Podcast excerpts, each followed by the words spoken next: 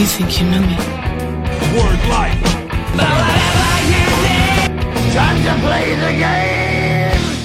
Sejam bem-vindos ao Cotovelo Voador, que é um podcast sobre luta livre. Outro podcast sobre luta livre. Eu sou o Álvaro Olinto, sempre acompanhado por Thiago Dutra. Tudo bem, Thiagão? Tranquilo, Álvaro, e você? Ah, tudo certo, né? E finalmente chegamos a 2004, olha só. Olha aí, nosso primeiro podcast de 2004, a gente mencionou 2004 durante todo o final de 2003. Exatamente. Esse é o 29 episódio de Cotovelo Voador apresenta Cotovelando a Ruthless Aggression Era, essa saga pela Ruthless Aggression. Quase 30 episódios. Eu acabei de perceber que o podcast é mais velho que a gente já. Felizmente. e a gente vai começar 2004 com a estrada para o WrestleMania 20 com o Royal Rumble de 2004. Você pode ouvir todos os episódios em cotovelovador.com.br e entrar em contato com a gente pelo e-mail cotovelovador.gmail.com. Ou seguir a gente no Facebook, no facebook.com.br cotovelovador e dar aquele follow no Twitter, não pode dar mais dar like, né? É, eles vão acabar com o like, né? porque o problema do Twitter é o like, não os neonazistas. Ok, no arroba cotovelovador. É. Ou no YouTube também, a gente tá por ali como Cotovelo Voador, você encontra a gente por lá. Vamos pro Royal Rumble? Vamos nessa! Life, no one really knows where it will take us. Is it our own decisions that guide us? Or does fate play the bigger role, dictating the road we'll travel? Which course we'll be steering? Seven years in the making. What twists we must endure? One thing is for certain there is no certainty, no way to know. And everything can change in an instant. A year and a half of his life. Gone. In a flash, the things you hold close can disappear, vanish like a lost thought. Lifelong trust can turn on you, blood can betray you, and the future you foresaw, gone. A family broken. Tonight is a pivotal point where paths collide. The 30-man Royal Rumble matchup. The winner goes to the main event at WrestleMania to wrestle for championship gold. And while some men's dreams will be shattered, no one's lives will ever be the same. One moment can change everything. Philadelphia, here we come. Tonight, fate will rear his head. Destiny will play his hand. The road to WrestleMania begins tonight. É domingo, 25 de janeiro de 2003, um mês depois do Armageddon, e nós estamos ao vivo no Wachovia Center, na Filadélfia, Pensilvânia, na frente de 17.289 fãs. Eu posso pedir um favor? Qual que é o nome desse lugar? Wachovia Center. Wachovia? É, Isso não é uma companhia, né? provavelmente é. Cara, que nome estranho. Mas tudo bem, desculpa. é 17 mil fãs, né? Um- Bastante, a gente tá acostumado a ir mais pra baixo, né? Mais, menos de 15, 17 mil é uma galera. Jim Ross, Jonathan Coachman e Jerry the King Lawler são os comentaristas da noite pro Raw e Michael Cole e Tess pro SmackDown. Antes da transmissão oficial, no Sunday Night Heat, Vitória derrotou Molly Holly. Olha só, um Sunday Night Heat com as mulheres. É, porque nesse card não vai ter mulher. Se bem que a gente fez. A gente teve isso também da última vez, não teve? A vira e mexe acontece. Bom, a história principal do Raw é o recomeço da rivalidade entre Triple H e Shawn Michaels. Depois de perder o título mundial no Armageddon, o Goldberg sumiu por várias semanas, deixando Shawn e Hunter de volta na eterna rivalidade. Clássico. Outra história é sobre o Mick Foley. No Raw depois do Armageddon, o Bischoff propôs ao Foley um desafio. Se ele derrotasse o Orton, ele pediria demissão de seu cargo como General Manager. Se o Orton vencesse, o Foley deixaria a WWE. Pera, ele perde dos dois jeitos, é isso que eu tô entendendo. Não, se o Orton ganhar, o Ele vai Foley embora. vai embora. Se o Orton vencer, o Bischoff vai embora. Ah, era o bicho não, que ao ia contrário. pedir. Ao contrário. O, é, o, o Orton tá representando o Bischoff. E o perdedor sai. Ah, ok, não, entendi. No entanto, antes da luta, o Foley deixou o ringue e foi aos bastidores. Pegou suas malas e fugiu da arena, levando uma cuspida do Orton no caminho. Nas semanas seguintes, Orton passou a exibir vídeos chamando o Foley de covarde e se autoproclamando a nova lenda hardcore. Também começou a separar cadeiras na primeira fila do Raw pro Foley aparecer, mas o Mick nunca mais é aos caras. Uau! Em 29 de dezembro, a junta diretora decidiu aceitar Stone Cold Steve Austin como novo co-general manager pela petição do Foley. Então, como a gente falou lá no Survivor Series, Não durou não nada. durou nem o- até a virada do ano. Mas ainda é uma história ruim? De tipo, o Foley só sumiu e o, e o Austin voltou? Por enquanto sim, mas vai, vai dar uma melhorada. Só que o Austin negou o convite da junta diretora, porque ele queria voltar como ele quisesse, nas condições que ele quisesse. E não como co-general manager do Bischoff. Na mesma noite, o Austin voltou como o xerife do Raw, que é basicamente a mesma coisa que ele tinha antes, só que agora ele pode bater nas pessoas. Ok. Aí ele também desce pro ringue com aquele bugzinho dele, não um bug, né? Aquele Ah, aquele 4. Não, 4. É, esse é aquele carro dele lá. Isso, aquele carrinho dele. É, o Michaels derrotou o Triple H pelo título mundial no Raw, mas o Bischoff reverteu a decisão, mostrando que os dois estavam com os ombros no chão durante a contagem, então era um empate, e por causa disso o Triple H ia manter o título. É, o Michaels atacou o Bischoff e foi demitido, sendo imediatamente recontratado pelo Stone Cold. Na semana seguinte, Austin anunciou uma revanche com a estipulação de Last Man Standing no Royal Rumble.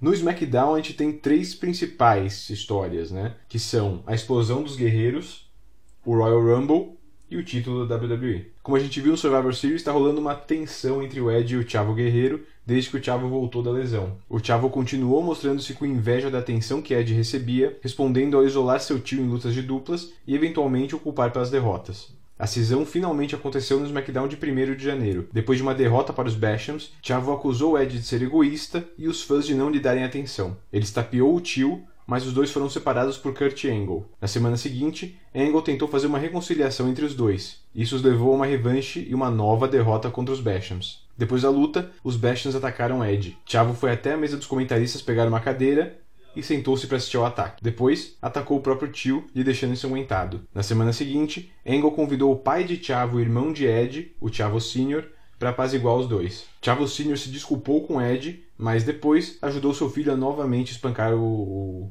Meu Deus, mas é, né? Em 20 de janeiro, os Chavos derrotaram Ed e Angle. O foco do Royal Rumble no SmackDown tá em duas pessoas: John Cena e Chris Benoit. Chris Benoit, é o que eu tava imaginando.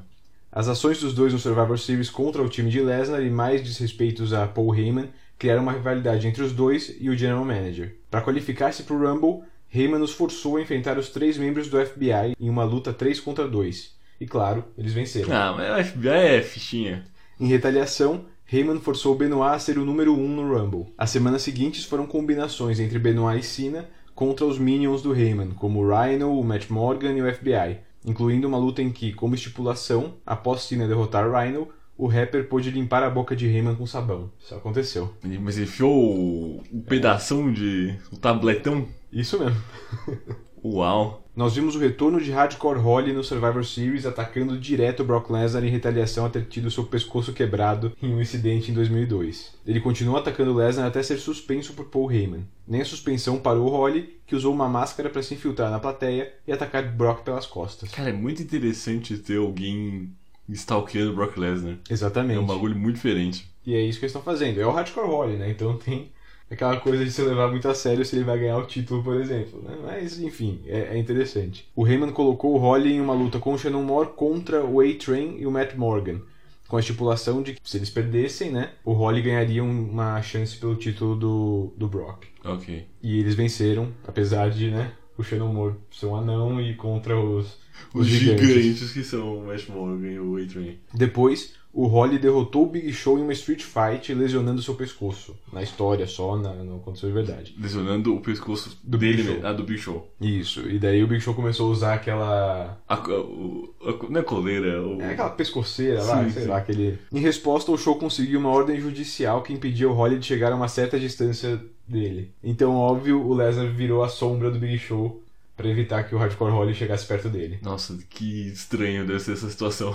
Exatamente. Então, são as principais histórias. Luta 1: Batista e Ric Flair da Evolution defendendo o título mundial de duplas contra os Dudleys, Bubba Ray e Devon, em uma luta de mesas. A rivalidade do Armageddon continuou com o Batista e o Flair humilhando os Dudleys, incluindo ataques contra Spike Dudley e tentando usar mesas contra os ex-campeões. Uma semana antes, o Jonathan Coach os impediu de usar uma mesa contra Evolution e, em resposta, levou um 3D. Kill the music! Kill the music! Kill the damn music! Hey, Dudleys! What is it with you guys in championship matches? I mean, we whipped your ass at Armageddon. We kicked your asses all over Raw. We're about to beat your asses again tonight. I mean, you guys are the biggest three-time losers since the Philadelphia Eagles. Antes da luta, para arranjar um pouco de ódio da plateia, o Batista pega o microfone e diz que não entende o problema dos Dudleys com lutas pelo título. Evolution os derrotou no Armageddon, os derrotou no Raw, e eles vão ser derrotados também no Royal Rumble, e eles são tão perdedores quanto os Philadelphia Eagles. Isso aí é bem. Não funciona mais, hein? Não. Ganharam o Super Bowl ano passado? Alguma coisa assim. O discurso de Batista puxa os Dudleys para a rampa, as duas duplas começam a trocar socos. Bubba Ray consegue uma vantagem inicial ao fazer com que Batista socasse o poste. De um lado para o outro do ringue, Bubba atira uma mesa nas costelas de Batista. No ringue, os Dudleys dominam Flair e armam uma mesa. Eles tentam um suplex, mas Batista tira a mesa do caminho. Após o movimento, a mesa cai em cima dos três, que nem uma folha de papel. a ideia dos Dudleys é isolar Flair no ringue. Enquanto Devon sai com Batista, Bubba Ray arma a mesa no corner, mas acaba recebendo uma sequência de chops do Nature Boy. Bubba consegue com um Bionic Elbow, mas toma uma clothesline de Batista. Com a força de Batista, Evolution toma o controle. A guarda é trocada quando Bubba Ray consegue fazer Batista enfiar o ombro no corner. Flair sobe no corner e, claro, é derrubado por Bubba Ray. Enquanto os Dudleys preparam um 3D para Flair, Coachman corre até o ringue e é abatido pelos Dudleys. Eles tentam um What's up? mas Flair interrompe. Do nada, Batista entra no ringue e acerta Divon com o Uranagi em cima da mesa, encerrando a luta aos 4 minutos e 23 segundos. Uau! Isso é uma coisa que eu, que eu ia perguntar. Quanto tempo durou essa luta? Porque eu senti que eu virei pro lado, comentei alguma coisa pra você e quando eu vi já tinha acabado. É, e isso é uma coisa que vai acontecer com praticamente todas as lutas essa noite. 4 minutos, nem 5 minutos de luta. Mas eu vou ser honesto e falar que foi o suficiente, porque não, eu não acho que essa luta tinha nada a acrescentar nessa rivalidade. É. Another hard fought victory. And no, what it was was evolution doing what they said they do. Your ass through a table. Out of it. Evolution forever. Woo! É, depois da luta, o coach, bem ofegante, anuncia que os vencedores são Flair e Batista. E entrevista a Flair que tá louco na adrenalina e dá uns gritos, umas doideiras, e é isso aí. É, eu acho que foi curto o suficiente para ser qualquer coisa interessante. Os Dudleys eu não consigo mais me interessar já há um tempo. Mas eu gosto da dinâmica do Flair com o Batista, sabe? É um grandão, fortão, monstrão. E o cara mais velho que meio que se esconde, que meio que cria uma boa, uma boa dinâmica para outras lutas. Sempre vão querer isolar o Flair porque ele é, em tese, o mais fácil. E o Batista é o monstrão, né? Eu acho que é interessante, mas essa luta pra mim não foi nada. Não... É, ela nem consegue apresentar muito bem essa dinâmica. É. E o fim vem do nada, né? Vem tipo. Sim, o, Do ba- nada- o Batista sobe lá e fala, oh, pá! É, então nada demais, nada muito interessante. John, tonight you get the chance to live out a dream by winning the Royal Rumble match, going on to WrestleMania 20, and competing for the championship. The only problem is 29 other Raw and SmackDown superstars stand in your way. Your thoughts? The kid pumping up his shoes. That's who you got your money on. Bet on anybody else? Yo, your money gone. I'm the franchise. I don't care if it's SmackDown or Raw. Keep it official with the Mitchell and Ness Tug McGraw. These 29 other dudes, they can't see me. And tonight, the Royal Rumble goes to.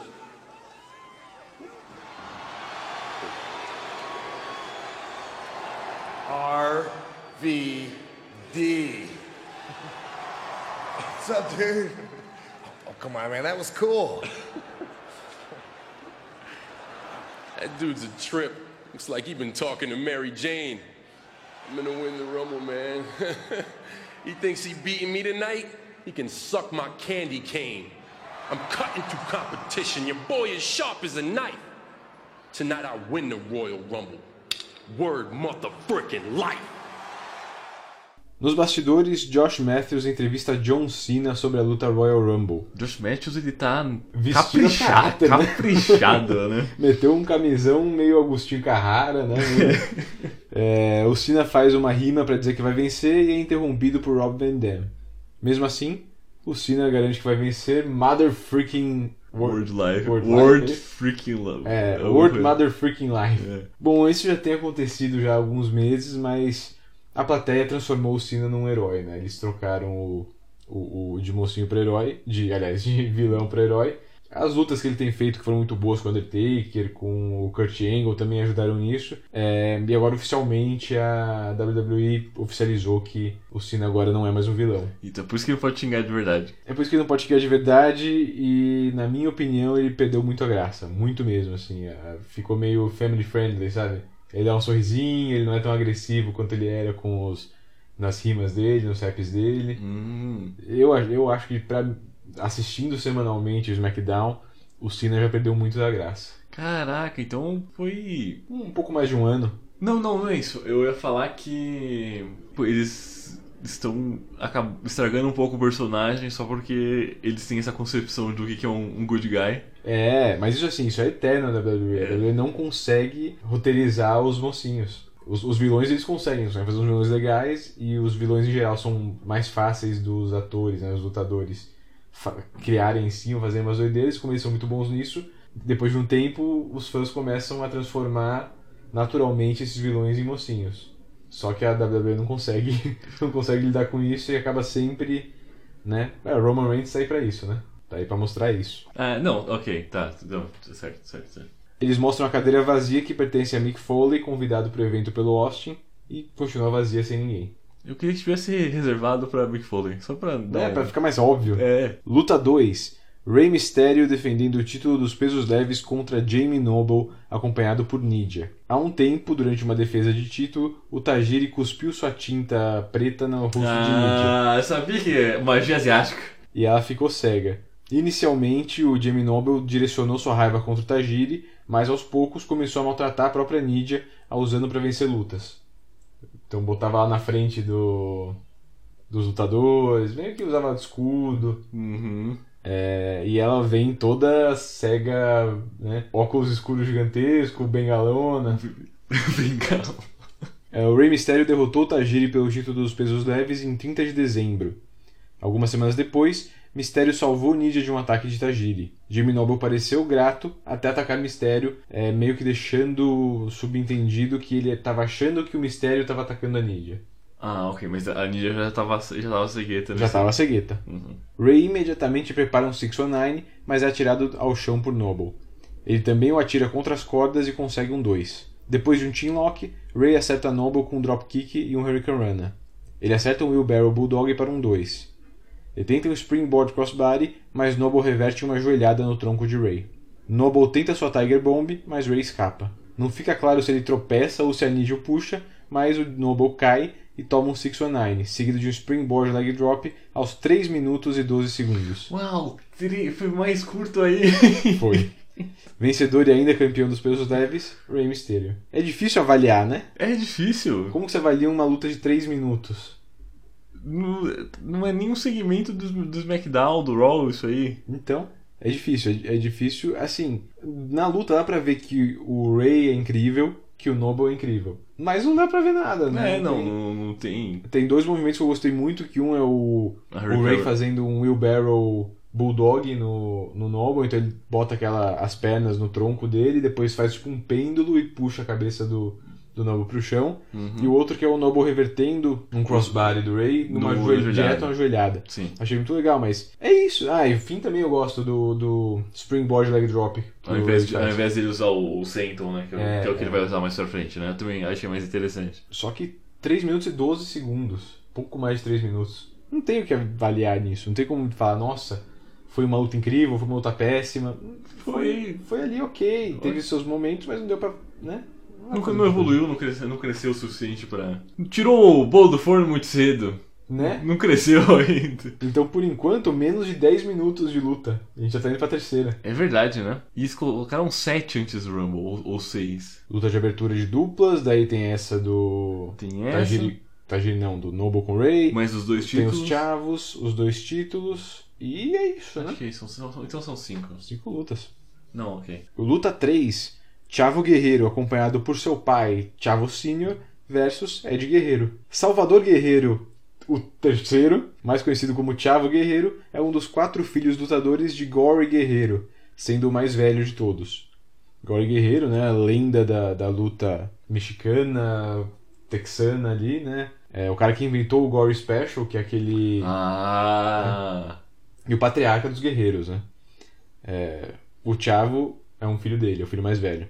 Nos anos 70, Chavo lutou pela NWA Hollywood, em Los Angeles, tendo uma histórica rivalidade com Roger Rod Piper, e ganhando 11 vezes o título de duplas local. Ele também lutou na AWA com seus irmãos Mando e Hector. Hector é o Gotta Gooker, aquele. O, o piruzão do, do Survivor Series. Ah, ok, tá. É, na NWA, o Chavo ganhou o título intercontinental dos pesos pesados júnior pela All Japan e duas vezes o título mundial dos pesos pesados júnior. Então ele ficava nessa classe de peso, né? Que são os júnior heavyweights. Junior Heavyweight. A partir dos anos 90, ele começou a diminuir a quantidade de lutas, passando pela WCW e New Japan, poucos momentos, assim. E daí agora ele, foi, ele voltou para participar dessa rivalidade entre os, os... Dos anos 90 ele já tava começando a terceira década de, de carreira dele, né? Exatamente, Já é. tava... Né? O, então, só para deixar claro, né?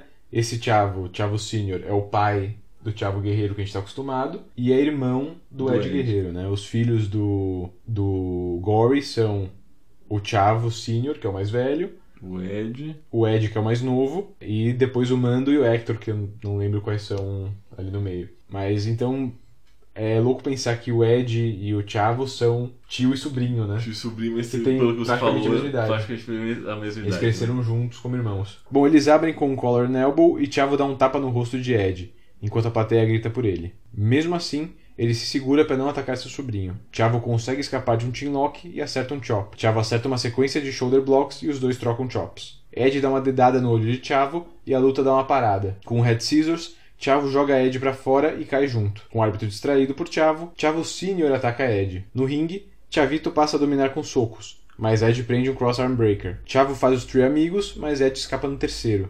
Ele reverte um torneio de DT e ele sim acerta os seus three amigos originais. Frog Splash e Ed vence aos 8 minutos e 3 segundos.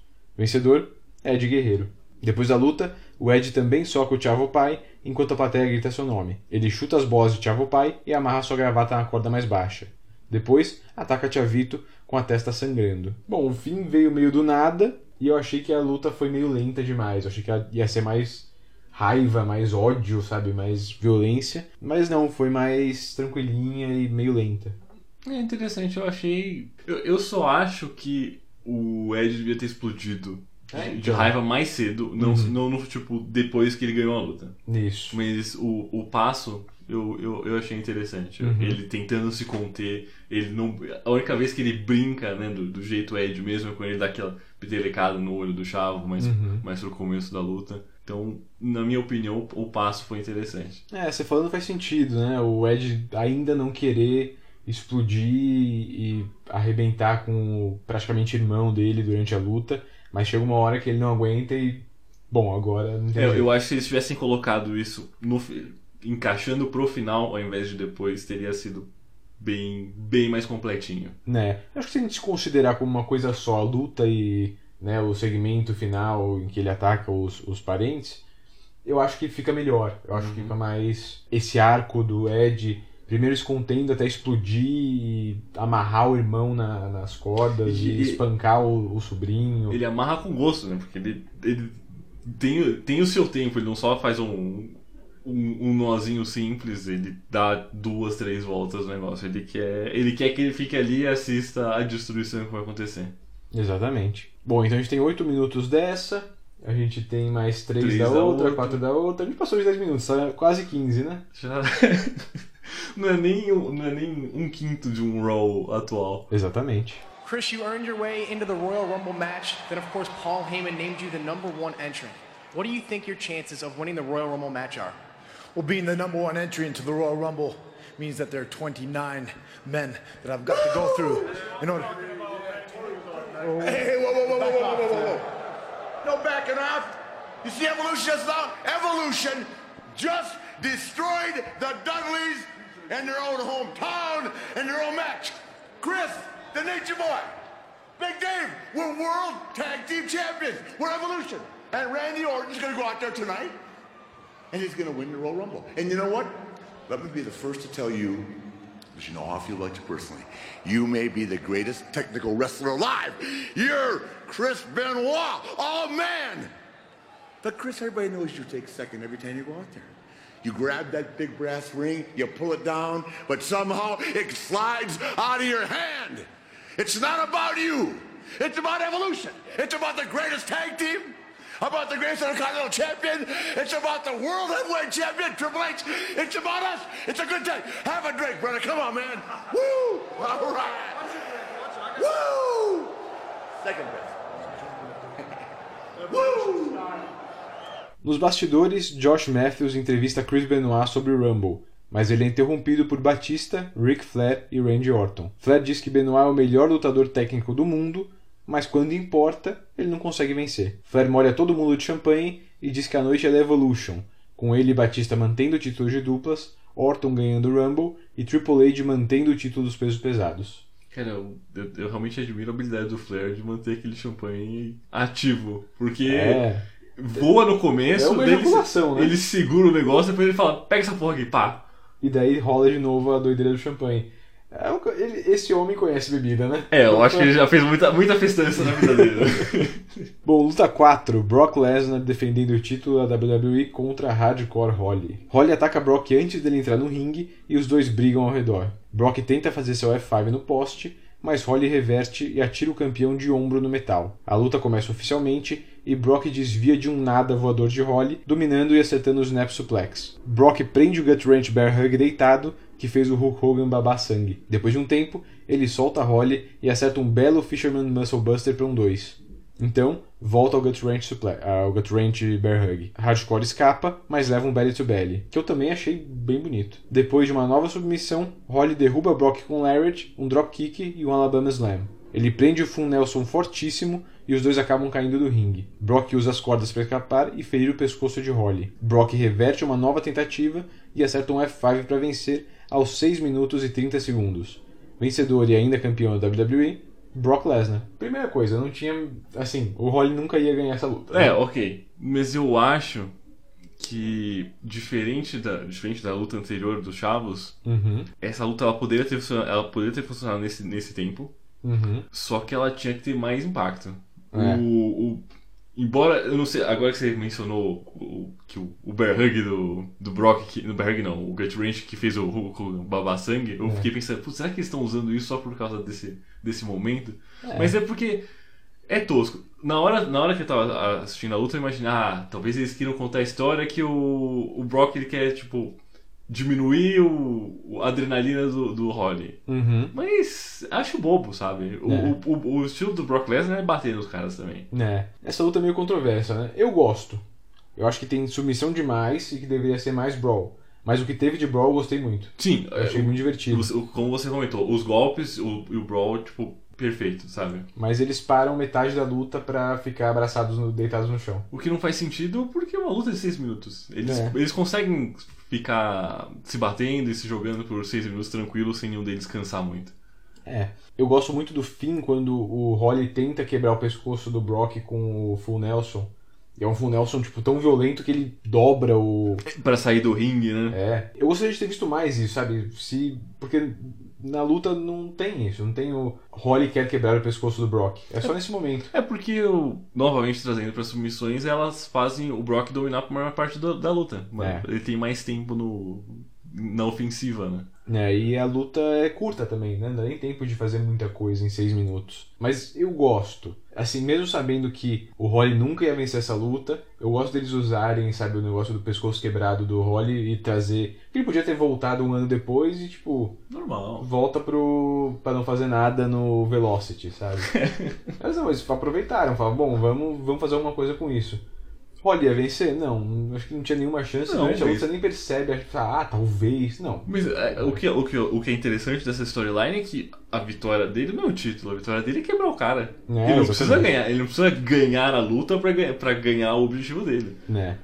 É, muita gente comenta que tinha uma, uma briga real aí, que o Holly realmente queria se vingar do, do Lesnar de verdade por ter quebrado seu pescoço. Porque a, a história também que contam é que o Lesnar estava chegando, o Holly quis ser, ser o veterano, né, vai ter que aprender na, na marra, e meio que fez um. Eles chamam de sandbag, né? Que é tipo não cooperar para o movimento acontecer. Ah, Eles fazer sei. ele meio de morto pra não acontecer o movimento. Só que ele fez isso com o o Brock fazendo uma powerbomb e o Brock falou, foda-se, eu vou fazer mesmo assim, e quebrou o pescoço do, do Lesnar. Então tem esse rumor que tem uma rivalidade real entre os dois. O Holly já falou que não. É, ele não fez esse negócio de sandbag, ele não se fez de morto para atrapalhar o Lesnar, que foi realmente um acidente que não podia ter, né, ter evitado. Uhum. E que o Brock foi super solícito sempre com ele. Então, ele sempre ligava para ver como ele tava. Então, segundo o Holly, não tem nenhuma questão entre os dois. O rumor diz que tem, mas, né? Eu acredito no Holly porque ele é meio filho da puta mesmo e ele, tipo, ele fala Quando, quando ele quer quando falar. Ele fala sem problema. Ah, ok. Então, eu acredito quando ele diz que não, realmente não tem uma questão. O Lesnar ganhando sem dificuldade, né? Não tem muita dificuldade pra ganhar, o que tem que ser, né? Acho que o Hardcore É, Holly não, devia eu- dar muito trabalho pra ele. O Holly não pode ser um, um obstáculo tão grande assim, né? É, até mais já vendo o que vem por aí, né? Luta 5. Triple H defendendo o título mundial dos pesos pesados contra Shawn Michaels em uma luta Last Man Standing. Você lê o título dessa luta, você já sabe. Você sabe o que vai acontecer. Eu acho que a gente já, assistiu lutas suficientes ao Michael e Triple H da nossa vida, não só no podcast, pra saber o, como, como vai ser o desenrolar dessa luta. É, acho que é exatamente o que você espera, né? É, Bom, eles começam trocando socos e chops. Triple H acerta seu facebuster no joelho e toma o controle, focando nas costas de Shawn. HBK consegue um figure 4 e Triple H consegue pegar uma corda. Como a Last Man Stand, o árbitro fica tipo, ah, foda-se. Mas eu gosto já desse começo de cada um focando na parte historicamente lesionada do outro, né? O Shawn tem as costas quebradas o Triple H tem a- o joelho quebrado, né? Shawn tenta um crossbody e acaba voando pra fora do ringue. Eles brigam em cima da mesa dos comentaristas e quando descem sem fazer nada, a plateia começa a vaiar. Triple H tenta um pedigree e é jogado pra fora do ringue. Shawn tenta um springboard crossbody, mas Hunter desvia, fazendo Michaels voar das cordas direto pra cima da mesa dos comentaristas, desmontando a mesa. Mas o, Shawn também tá com uma expectativa muito alta É, nesse né? golpe. É, ele corta a própria testa e levanta a contagem de 7. Depois de duas novas tentativas de contagem, Shawn consegue revidar os socos de Triple H, mas toma um Spinebuster. E já tava vazando sangue igual o Vince, né? não, não sei. Eu não sei como essa gente consegue. Né? Muito sangue. É muito sangue. Tipo, O ser humano não tem tanto sangue assim, você não. fica tonto muito fácil. Não faz sentido. Mas ele vende bem, pelo menos, né? Ele fica o tempo todo com uma cara de idiota, meio zonzo, meio. Então, é porque, eu vou ser honesto, essa, essa, essa época assim do Shawn Michaels Sim. é assim que ele luta, sabe? É, é. Então encaixa perfeito. Sim. Hunter decide usar uma cadeira contra as costas de Shawn, o que mantém Michaels na lona até a contagem de 9. Shawn reverte um pedigree na cadeira e atira Triple H no corner. Depois, lhe dá uma cadeirada no rosto. Com a pancada, Triple H também se corta. Cara, a cadeira tá. Eu, eu gosto de falar que os caras estão trocando sangue. E Se Exatamente. tiver hepatite, se tiver herpes, foda-se, acabou. A gente vai chegar em um, um pay-per-view que a gente vai falar sobre isso. E é Interessante. 2004? Eu, eu, talvez seja 2004 ou 2005, mas em algum momento a gente vai ter que falar sobre hepatite aqui por Cara, causa disso tudo. Não é ridículo? Olha o nível que tem que chegar as coisas. A gente, a gente fala, falou isso o, o 2003 inteiro também. Isso. O nível que tem que chegar a situação pro cara perceber, porra, realmente a gente tem que tomar cuidado com algumas coisas. Exatamente. Mas eles fazem teste, né? Eles fazem seus exames de, de hepatite e tal, mas, né? Com um keep up, Shawn levanta no 7. Hunter logo depois. Cotovelo voador e Shawn afina a banda. Triple H escapa do Sweet Chin Music e soca as bolas do oponente. Michaels prende um sleeper que deixa Triple H desmaiado até o 8. Shawn reverte um superplex e um crossbody, e os dois são contados até o 8. Pedigree, mas Shawn volta no 9. Switch in Music e nenhum dos dois levanta aos 22 minutos e 46 segundos. Ainda campeão mundial dos pesos pesados, Triple H. 22 minutos e 43 segundos. Exatamente. Inac- Será que se a gente somar Inacreditável. o resto, dá isso? Tem 8, 6, 4. Cara, acho que passa por muito pouco. Deixa eu ver, é, é 8 e 6, 4, tem 3. 14, mais 4 e 3, É. dá 7, dá 21. É, mas deve ter os É, quebradinhos mas é que, que, tem, é que tem os, passar. os- passa pelos segundos, mas é. Uau! Triple H, né? e a sorte é que não tem Undertaker nesse card também, porque senão. Senão não tinha luta. a primeira luta é os caras entrando no ringue. É. E daí faz que nem Hulk Hogan entregando o título, ganhando o título na, Em 9 na segundos. WCW. Pois é. Uau. Bom, depois da luta, o Flair, Batista, médicos e árbitros vão socorrer o Michaels e o Triple H sob gritos de bullshit da plateia. Então isso aqui é um insulto. Porque eles ainda têm mais 3 a 4 minutos do pós-segmento. Isso. Triple H sai carregado de maca, mas o Shawn se recusa e anda até os bastidores. Eu jogava meu dinheiro de, de volta. O que, que você achou dessa luta? O que eu, uma coisa que eu ia perguntar: Sim. quantas vezes já, já teve esse embate? Triple H Shawn? Não só no podcast, né? Ah, Voltando um, pouquinho. Porque a Attitude Era, o, o Shawn não O tá Shawn lá. Não tá. Ele só tá no, no, Eu no finalzinho acho da nova. que se teve alguma vez no, nos, em 95, 96, de cabeça eu não lembro. Então, é um negócio recente até, né? A rivalidade é recente. É, é que eu, eu não consigo desassociar toda a experiência que eu já tive assistindo essas lutas até, até agora. Uhum. Porque, pensando desse jeito que é uma coisa recente, ok, sabe? É, você não tá acostumado com essa fórmula que eles vão criar, então eu entendo, por, por exemplo, o momento que quando o Sean tá afinando a banda e tipo, tá todo mundo levantando, cara, vai, vai, é agora. Sim. E eu consigo entender eles ficando bem chateados por ser um empate. Sim. Mas é, ainda é, cara, eu sabia que ia ser assim essa luta, só não sabia como é que ia ser o resultado. É, que a gente sabe do ego deles, a gente sabe do quanto eles lutam, qual é a. E, assim, em defesa, eles têm uma sintonia boa. Sim. Eles têm um. Assim, não tem como dizer que essa luta é ruim. Pode ser repetitiva, pode ser pouco surpreendente, mas não é uma luta ruim. Mas a gente sabe que, tipo, eles, eles não vão dar o título pro Sean. Isso a gente já sabe porque a gente já. porque a gente tá no futuro. a gente sabe disso. É, quando a gente viu o Elimination Chamber de 2002, né, no Survivor Series, a gente já sabia que aquela era, aquele era o último reinado do Shawn, tanto com o título da WWE quanto o título da, dos pesos pesados, né? Então a gente sabe que ele não vai ganhar por causa disso, mas ainda sempre, pra quem tava lá, tem essa possibilidade, né? Sim, sim. Quando você tá, quando você tá no momento, você nunca sabe, né? E eu não sei por que eles não fariam isso. Eles não dariam o título pro Shawn. Não sei se ele não quer, se o Triple H não quer, se é um conjunto de várias coisas. Porque já, ele- aquele medo da- das costas dele já, já foi embora faz tempo. Já, já tá normal, né? A gente já viu eles lutando no SummerSlam de 2002, é, que foi o retorno do Shawn? Não foi 2003, Sim, né? foi, foi esse que foi. o- Depois foi o Cell? Ou foi esse que foi o Cell? Não, a redação foi com o Kevin Nash, não foi? Não teve um... Mas não teve um um Cell entre os dois? Eu acho que não, teve. Eu não tô maluco? Que eu me lembre, não. Eu lembro da Street Fight, que eles tiveram lá, que o Shawn voltou. Uhum.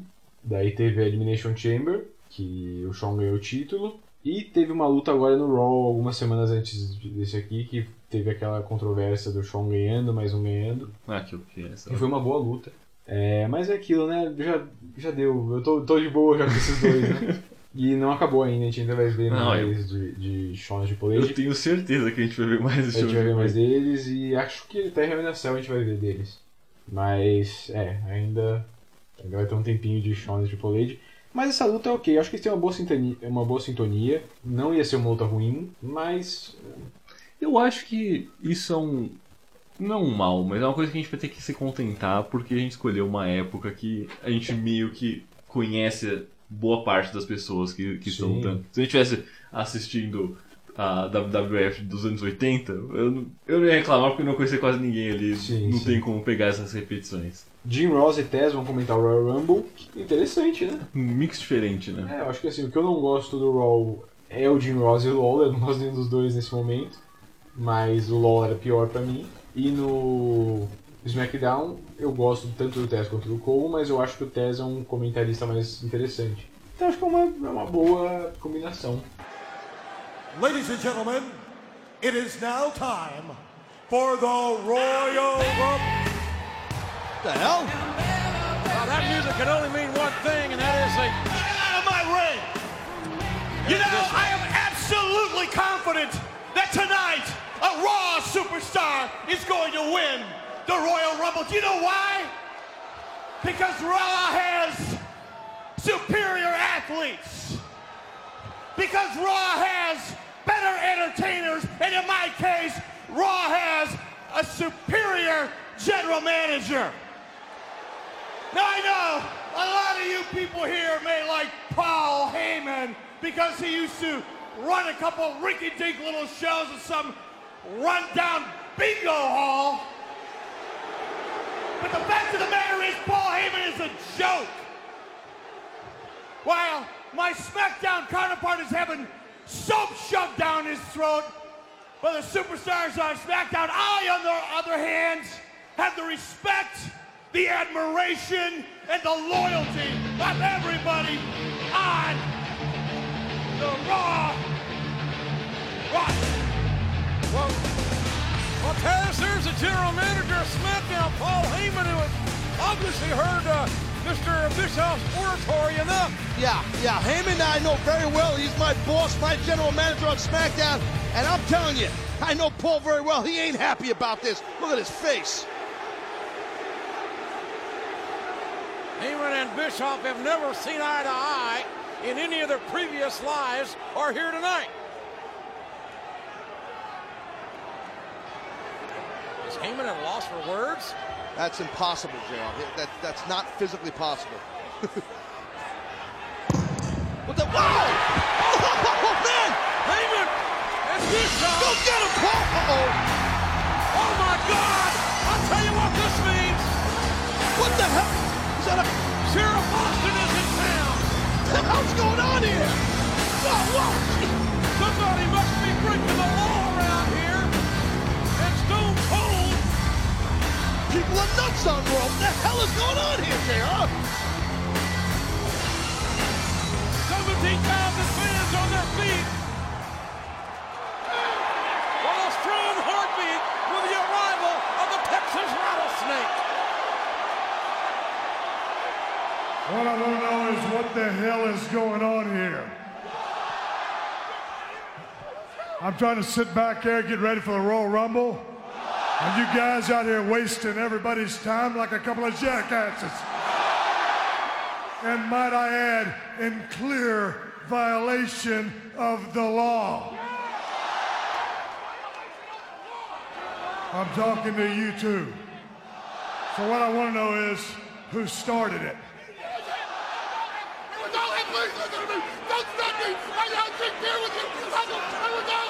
He said he started it. He started it. Oh, Wow! Oh, that's good. At least the Raw GM got stunned. That's all good. Well, that's what happens when you start a fight. Stone Cold territory. No doubt, man. Look at Heyman's gonna drink a beer with Austin. Ah, that's cool. All right, cheers. Yeah, it's all good. The Stone Cold Law. Oh, wow, what the hell? Ow! Starter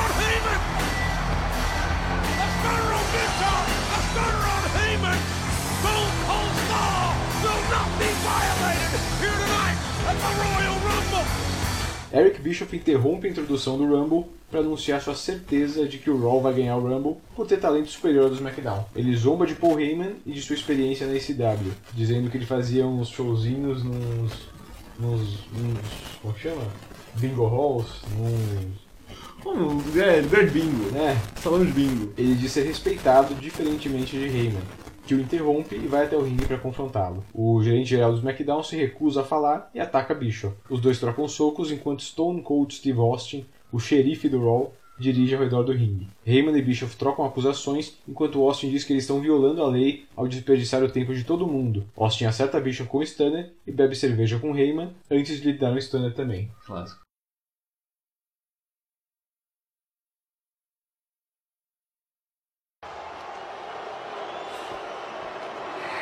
You know, this locker room is almost completely cleared out. The Royal Rumble is about to start any minute. We've heard from the number one entrant, Chris Benoit. You are the number 30 entrant, Goldberg.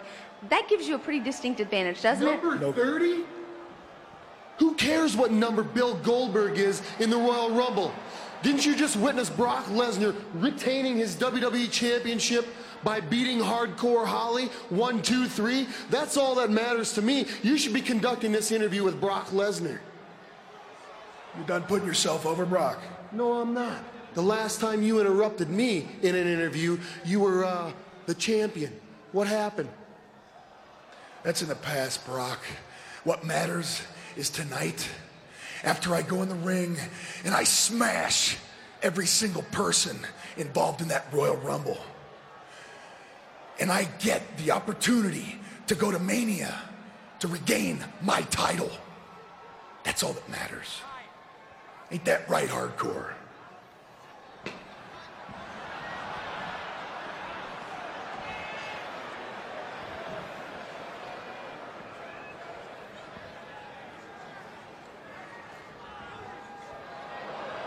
You know, some people and I say some people, have the nerve to call Mick Foley a coward? I don't think so.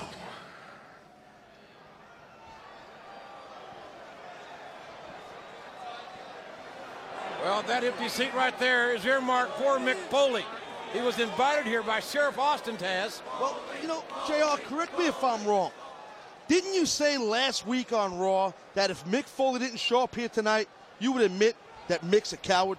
Reluctantly, I did say that, yes. Well, Mick Foley's not here, so he's a coward, right? Well, the only thing, that the night's not over. Okay. He's got a little time. Come on, JR. It's, it's, what time? The match, the, match is going to start. There's no time. Mick Foley's not Okay, coming. Get it through your head. Then he's a coward. So you said it. Uh, See? yes, I did. There you go. I And it give you hurts me to say it. Well, it hurts me to see it and, and witness it and say and hear you Mick, say Mick it. Foley's a coward. Now I said it. Okay. I, I feel better now. Thank you.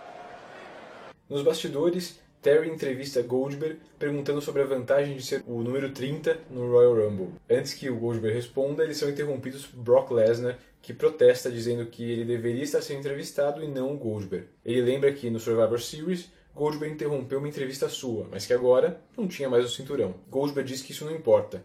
O que importa é que ele vencerá o Rumble e irá ao WrestleMania para reconquistar seu título mundial. Ele zoa Brock que Hardcore Holly está ali atrás, o chama de covarde e os dois se encaram. Eu gosto desse, desse throwback, né? Lembrando o segmento que eles tiveram no Survivor Series, na verdade. É, a WWE sempre esquece dessas coisas, né? De, de- Ah, ela coloca um negócio e pff, Foda-se. não lembra nunca mais. Agora usou de novo. Eles são literalmente nas mesmas posições. Sim, sim. Então o Samu realmente mudou o lado que o título tá. Acho que é- foi bem pensado. Bom, essa é a última vez que veremos Eu, eu, eu acho que não, nem o Goldberg nem o Brock, né? Então. a Terry. né? A gente nunca falou dela até agora, mas essa é a última vez que a gente vai ver ela, então a gente pode já falar um pouco sobre como ela chegou aqui, né? Ela nasceu Terry Boatwright e trabalhava como maquiadora na CNN na segunda metade dos anos 80. Com o bico aos fins de semana, ela trabalhava como maquiadora dos lutadores da Jim Crockett Promotions. Ela foi contratada como valet e adotou o nome de Alexandra York, líder da York Foundation. Com um computador, York analisava os lutadores e conseguia a porcentagem de chance de vitória de seus agenciados. Que é o que a Dana Brooke faz hoje em dia. Exatamente, é a mesma coisa. É só um. Só mudou pra Titles Incorporated. É. Nessa época ela trabalhou com o Michael Wall Street, o IRS, o Terry Taylor, Tommy Rich e Ricky Morton. Na- diga. Eu só quero dizer que Ricky, quando você fala Ricky Morton. Ricky Morton. Ricky Morton, na, na hora. Ela namorou Brian Pillman em 90, mas em 93 ela casou-se com Dustin Rhodes, que é o Goldust, né? Mudando seu nome para Terry Runnels. O casamento de Terry com Rhodes causou um racha na família, já que o Dusty Rhodes a odiava e a acusava de ser infiel e interesseira. Em 94, o casal teve uma filha, é, a Dakota. Dois anos depois, em 96, Dustin e Terry foram contratados pela WWF, com Dustin assumindo a persona de Goldust e Terry a de sua valet Marlena. Entre as rivalidades da época, houve uma em que o Brian Pillman, seu ex-namorado, ganhava a posse de Terry. No meio da história, o Pillman morreu. Em 98, após o fim da parceria com Goldust, Marlena passou a usar seu nome real de Terry e tornou-se namorada de Val Venis, o que incluiu uma gravidez falsa, um aborto falso, e a formação das Pretty Mean Sisters como Jacqueline e Sean Stasiak, conhecido como Mitch, que era o escravo sexual delas. Acho que era, né? Não dá, cara. Vince Russo no O comando. nome do cara é Pedaço de Carne. Vince Russo no comando. É isso que acontece. Nos anos seguintes, ela foi valet dos Hardys, do Ed Christian, Raven e Perry Saturn. Sempre por poucos períodos de tempo. Quem é o Paris? Perry Saturn é um dos... daquele grupão que eram os Radicals. Ah, E tá. nem só isso, né? é um grupo de amigos que pulou da WCW para a WWF em 2000. Que é o Jim Malenko, o Perry Saturn, o Benoit, o Ed... Eu tô esquecendo de alguém. Mas ele também era muito amigo do Jericho. No fim de 2001, ela virou repórter dos bastidores e apresentadora, que é como a gente conheceu ela. Uns anos antes, em 99, ela e o Dustin se divorciaram. É uma relação meio ruim no fim, mas que depois eles conseguiram, pelo bem da filha, ter uma relação boa. Ela seria demitida da WWE em março de 2004 e, excetuando uma aparição no aniversário de 25 anos do Raw em 2018, ela não apareceria mais para a companhia. Em 2009, ela começou a namorar o lutador New Jack da ECW. Depois do término em 2011, o juiz teve que mandar ela para ele para ele na verdade né, parar de vender as fotos da Terry nua. Ele respondia que as fotos foram ele que tirou e então ele tinha direito de vender. Cara, insanidade é. É. Ok. Terry hoje se dedica a diversas instituições de caridade e faz aparições em convenções e reuniões de luta livre. Bom, eles mostram a cadeira vazia de Mick Foley enquanto a plateia grita Foley, Foley. Nos comentários, Tess convence JR a admitir que Foley é um covarde por não estar ali. Depois de Tess dar suas dicas para o WrestleMania, finalmente temos o Royal Rumble. Então, o negócio dos números, porque eu só tinha entendido que o Goldberg tem o 30, o Benoit tem o 1. Isso. E ca- cada ano a WWE inventa uma loucura, né, pro, pros números. Isso. Bom, são 15 lutadores pro Raw e 15 pro SmackDown. A gente teve umas lutas qualificatórias nesse tempo todo. Em 1 de janeiro, o Benoit e o Cena derrotaram o FBI e o Kurt Angle anunciou sua participação. Em 8 de janeiro, o Billy Gunn, que estava lesionado, anunciou que ia participar, fazendo seus melhores momentos em vídeo e tal, e ele retornaria no Royal Rumble. Em 15 de janeiro, o Rikishi derrotou o Scotty 2 Hotty, o Charlie Haas e o Shelton Benjamin derrotaram os Bashams, o Nunzio derrotou o Chuck Palumbo e Johnny Stamboli em uma Battle Royal, e o Big Show derrotou o Funaki. Show, batendo nas crianças. É, é aquela coisa, né? É, os, os lackeys, né? Os, Os lacaios os do, do Paul Heyman ganharam lutas fáceis. Então, o Big Show contra o Funaki, o A-Train em 22 de janeiro com o Shannon Moore e o Matt Morgan com o Orlando Jordan no Velocity no dia 17 de janeiro. E os lacaios do Bischoff? Não teve essa mordomia, será? Não tiveram, não tiveram. Ô, louco. É... porque o Austin tá lá, ele não vai O deixar. Washington não deixa. Além disso, o Tajiri derrotou o Billy Kidman é, e o Bradshaw derrotou o Akio e Sakoda, tudo em 22 de janeiro. Então sobram dois espaços pro nosso querido SmackDown. Já no Raw, em 5 de janeiro, o Kane e o Booker T anunciaram que iam participar. O Goldberg anunciou sua participação em 12 de janeiro e em 19 ele ganhou uma Battle Royal para ser o número 1. Em 18 de janeiro, no Hit, o Rico derrotou o Tommy Dreamer. E quem participou da Battle Royal do Goldberg, que então estão confirmados para a luta também, né? São Matt Hardy, Mark Henry, Rob Van Dam, Randy Orton e Chris Jericho. Então tem seis espaços abertos para o Raw. Falta o Christian, falta todo Evolution. Que, não sei, conheci em Triple H, eu, eu acreditaria se o Evolution já estivesse lá no final. Então no total tem oito espaços abertos para o Raw, pro Royal Rumble. Praticamente um terço da luta não está definido ainda. Apesar deles passarem no, antes do, do Rumble, antes do. no- na própria abertura do, do show, eles passam os vídeos que tem meio que um, uma galera ali. E nessa eles confirmam várias pessoas, mas antes do pay-per-view são esses confirmados. Uhum. Bom, então a gente vai. Dessa vez a gente vai fazer um.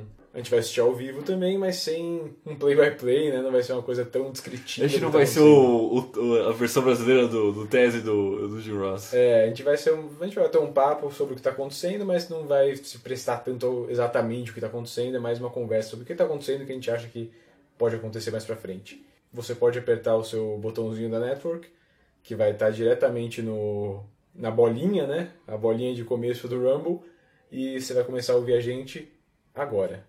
Acabaram as regras do tese agora.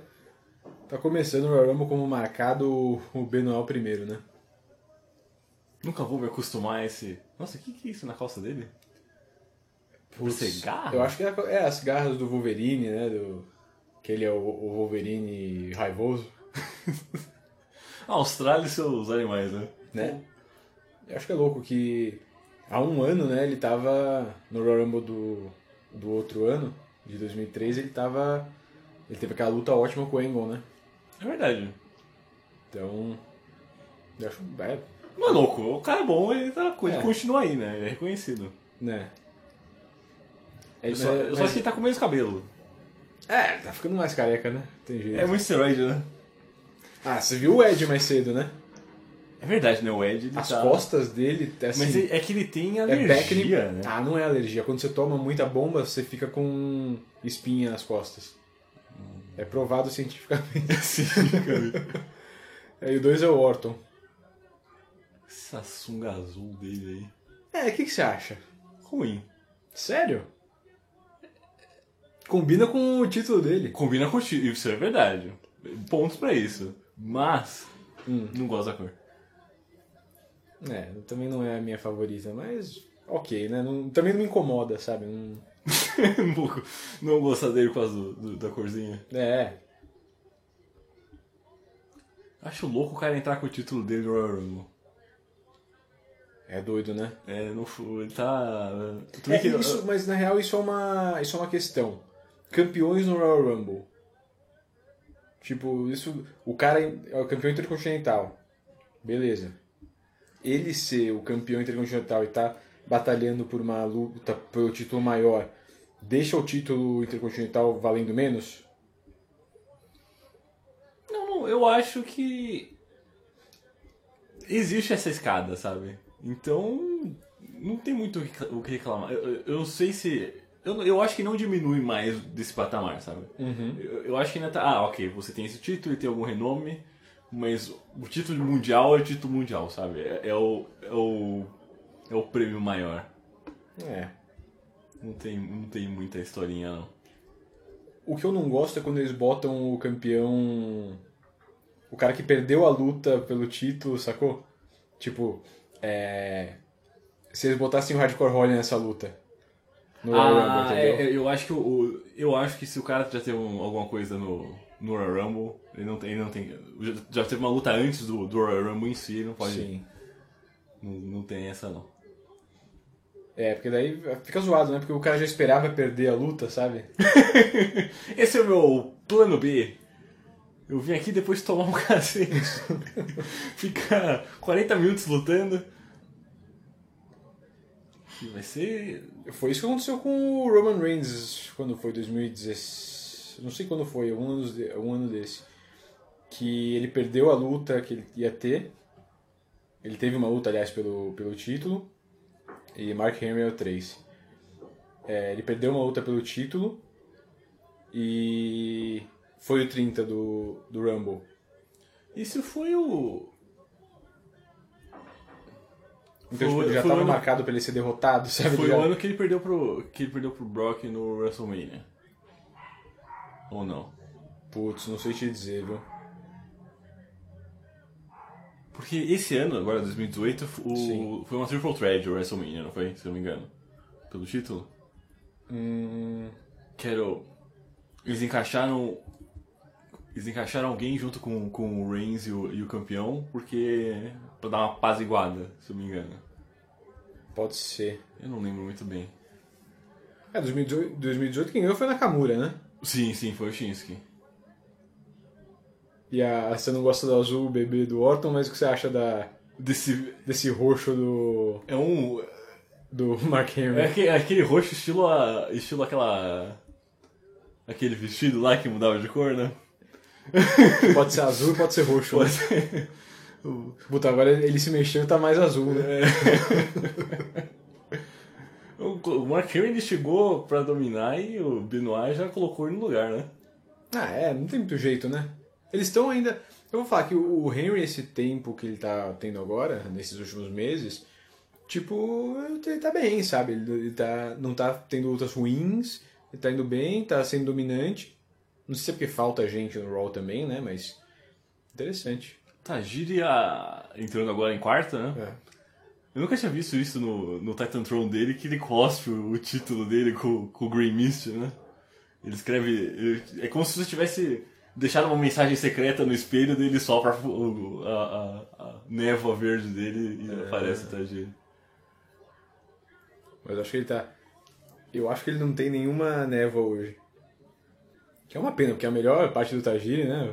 Não é a melhor parte do Tajiri, né? Mas. Não, mas ó, é, é uma parte boa, né? Eu acho que não tem, não tem ninguém que não gosta do, do cuspe da. Da. da cuspe verde, né? Esse cuspe dessa galera. A gente, a gente, não, a gente gosta de umas coisas nojentas às vezes, né? Ah, mas é sempre muito da hora. É, não, é da hora, é da hora, é verdade. Principalmente se eles usarem os esquemas da- das cores e dos, dos poderes especiais do jeitinho certo. Ou quase. Não. Ninguém vai eliminar o Randy Orton tão cedo. É, não vai ser o. Vai o ser o né? Galera em cima da, da escadaria com, com cartaz. Big. Big Smooth Surge. Qualquer Surge. coisa, né? É, é, Isso tem cara de. Ou é coisa de internet, Ou é Ou- piada interna? é piada interna de tipo. O Ring of Honor, sabe? É. Lá vem o Bradshaw. Bradshaw em quinto. Começou, né? Começou com a... Convenhamos, o Clothesline from Hell também é... É... É o que, é o que ele tem, né? Ah, é. Mas é muito bom, eu gosto muito. Sim, eu acho que... Ele arrancando a cabeça das pessoas. É por isso que o Rainmaker do Okada também é legal, sabe? É um, é um bagulho que é simples, mas... Mas é bem executado. É bem né? executado. Se a câmera tá bem embaçada, é aquela que tá mais embaixo. Sabe o que eu ouvi falar? Ah, mas o Bertson já foi embora já? É o primeiro eliminado pelo Benoit. Ô, louco. Ficou pistolaço. É. E o já era um que não estava anunciado, né? Ah, é verdade, né? No SmackDown tem mais um do SmackDown que não tá anunciado e o resto é do. Então você tá dizendo que os não anunciados são lixo. A galera que vai ser eliminada bem rápido. É uma possibilidade, né? Eu, eu lembrei de um negócio totalmente não relacionado à, à luta livre, só relacionado à câmera tá embaçada. Tá bom. Eu ouvi falar, sabe que tem aquelas convenções do Japão sobre mangá, todas essas, todas essas porcarias, né? Sim. A maior delas é a tal da Com- Comic Cat. Hum. Eu ouvi falar que num dos anos eles sempre fazem um lugar fechado. Tá. A galera tava, tava tão lotada, a galera tava suando tanto que condensava os fornos no teto e caía de volta. Ah, não, não, não, não. Não pode ser. O número 6 é o Rhino. Tipo, chovia. Chovia suor. Ah, não, não pode ser. Aí imagina o bagulho caindo no, no, nos quadrinhos que os caras estão comprando. Não, não pode. Isso não, isso não aconteceu. Não é possível. Não dá pra suar e o bagulho condensar e começar a chover. Eu não sei, eu nunca fui atrás da- de ser verdade ou não. Gosto da história. Ah, mas não pode ser. mas assim, se for verdade, o Japão é o lugar certo pra isso acontecer. Se aconteceu em algum lugar, foi no Japão. Japão. Hum, aquele chargezinho gostoso. Guitar é o segundo eliminado. Tava aplicando Black Widow no Mark Henry, né? É... Não, é a Tarantula. Ah, é Tarântula, é verdade. É uma aranha. O Tá, Mark tá Henry também eliminado pelo Benoit. Hum. É o terceiro eliminado pelo Benoit já. O terceiro eliminado, a gente tá no sexto contestante, então. Eles estão limpando bem, bem rápido o ringue até. É. Eu não sei, porque sempre tem aquele momento em que. Não é sempre, mas vários Royal Rumbles tem aquele. Ah, rolou a. Ah, ele tá. Olha aí! Rolou. a- o cuspe verde. Provavelmente pegou o Gatorade ali. É. Mas é sempre. sem- Não sempre, né? Às vezes eles fazem aquele momento em que limpa, né? Sobra um ou dois no ringue e daí começa a encher de novo, né? Não sei, às vezes funciona, às vezes não funciona, né? Eu tô pensando. Hum. Isso é uma coisa que eu tava pensando quando eu pesquisava ontem, né? Sim. Porque eu lembro que. Em- Ah, o Match RJ. Versão! Veja One! Essa calça parece de veludo, é muito bom. É, eu tava pensando, que acho que um ou dois podcasts. Mentira, foi na recapitulação, se não me engano. Ah. Que a gente conversou sobre o futuro do Benoit Sim. e que ele, ele ia pro, pro WrestleMania, né? Sim. E eu pensei, pô, cara, então eu não posso predizer muito porque eu sei que o Benoit tem grandes chances de ganhar o Rumble, né? Ah, mas de qualquer maneira ele foi colocado dessa maneira no, no build-up pra essa luta. Como eu falei, é, no, no SmackDown, dois lutadores foram colocados como Potenciais, né? potenciais no Raw 1. Então, entrando nesse Royal Rumble, se a gente não soubesse o que aconteceria, se eu não soubesse já, eu ficaria dividido entre Goldberg, Benoit e Cena, entre os potenciais vencedores. E Você acha que. Eu não sei se isso é comum, na verdade. Acho que raramente eu chego no Royal falando, pô, esse ano é isso aqui. Esse, esse é tipo o cara. Então, ah, esses anos recentes é que eu sei que, tipo, Roman Reigns é muito favorecido pela galera, ok. Até eu consigo sempre imaginar, porra, pode, tem a chance do Roman Reigns ganhar. É, aquela, é a verdade do Royal Rumble que a gente sempre, sempre ignora, mas é, a gente sempre acaba tendo que lembrar que, assim, eles vendem como qualquer um pode vencer, mas não, não é qualquer um pode vencer. Tipo, tem, tem um seleto grupo de lutadores que são potenciais vencedores. Tipo, nunca ninguém ganhou uma surpresa, sabe? É, justo. Olha, Scott Steiner aí, o número 8.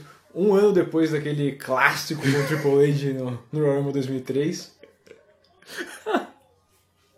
Parece que foi ontem, né? Parece que foi ontem. Aquela tortura. Né? Eu, eu gosto, pelo menos ele chegou fazendo o que sabe. Nada. Nada. Mostrando serviço. Aí, ó. Ele faz, faz o suplex dele aí. É, o, o Royal, o, a luta do Royal Rumble é o lugar onde o Scott Steiner pode brilhar. Porque não precisa fazer muitos É, movimentos. não, só tem que entrar e fazer os seus. E, e dar, dar aquela limpada quando pode. Né? Eu achei engraçado que nessa época, né, o, o Ryan era muito pequeno. Comparado com a, a literal bola de canhão que ele é hoje em dia. É 15 anos depois, né? É verdade, não é muito tempo.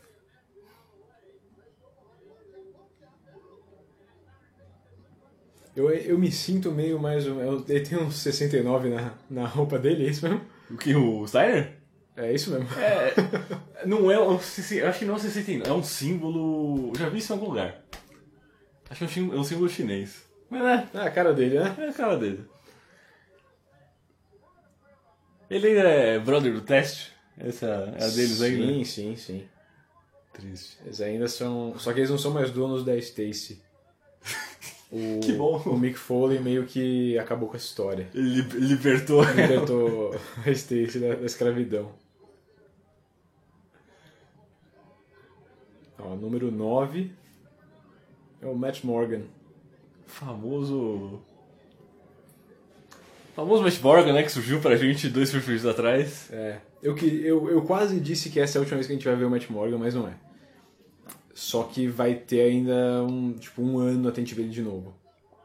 No louco. É, ele vai, eles vão mandar ele de volta pro Pro desenvolvimento? desenvolvimento e vai ficar até acho que o fim de 2004, uma coisa assim, de, acho que até começo de 2005, no território de desenvolvimento de novo.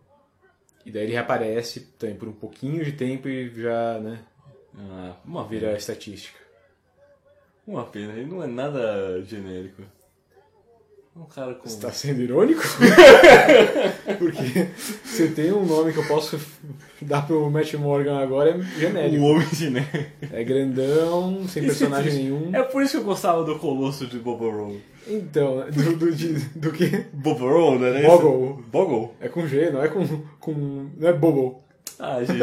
a Austrália tem coisas muito estranhas, né? É, mas eu gostava porque ele não era genérico, ele parecia um psicopata mesmo, né? Sim, sim. Ele é um cara grande, careca, que veio da Austrália e que parecia que ia te matar. É, o Morgan só parece, tipo, Um cara que você encontra na academia. um brother, né? Um brother. É, um, Tem muitos brothers como. um rapazinho, sabe? Um, um cara que, tipo, eu, veria, eu imagino lutando numas indies aí dessa época, sabe? Uns 20 igual a eles. No...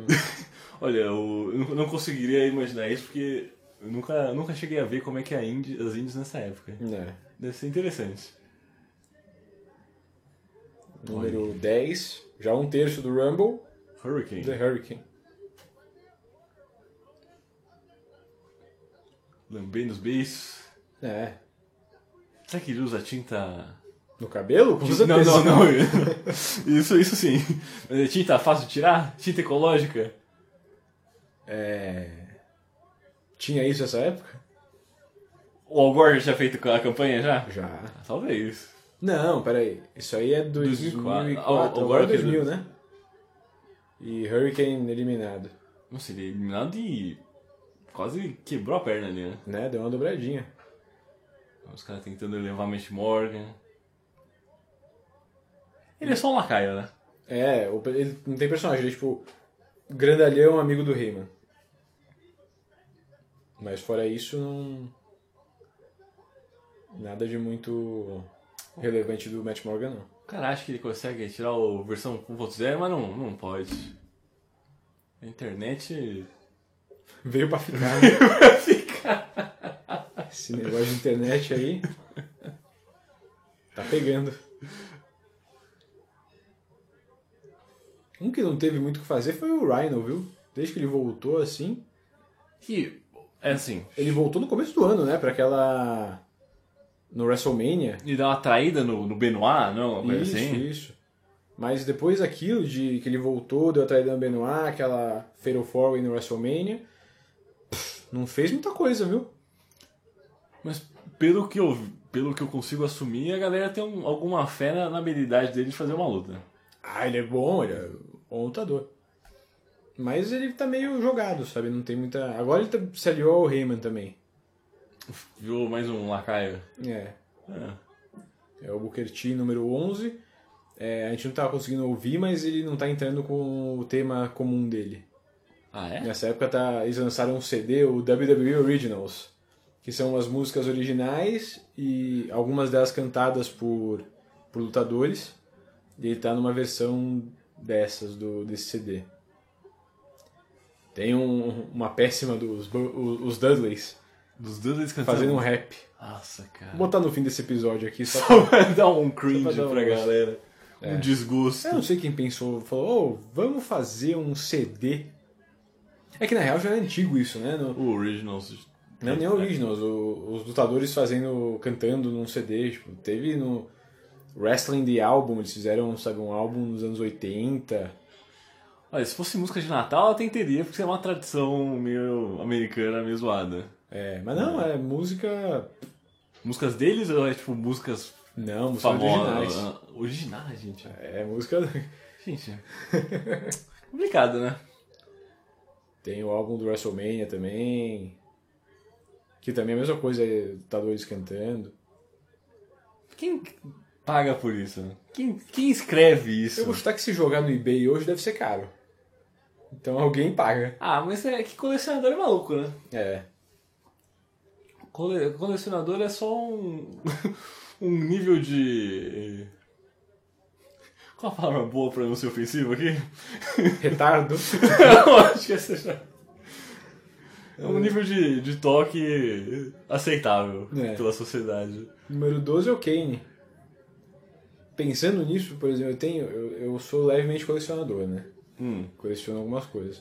Eu vira e mexe, eu entro no eBay procurando. Nem, procurando, só pra dar uma olhada. Lembra quando lançou, a gente era moleque. Tinha o desenho da Liga da Justiça, né? Ó, No meio do caminho, o Steiner foi eliminado pelo Booker T. Esse é, esse é a vida do Steiner. Essa é a última vez que nós vamos ver Scott Steiner. Uau! É. É. Literalmente a última luta dele na WWE.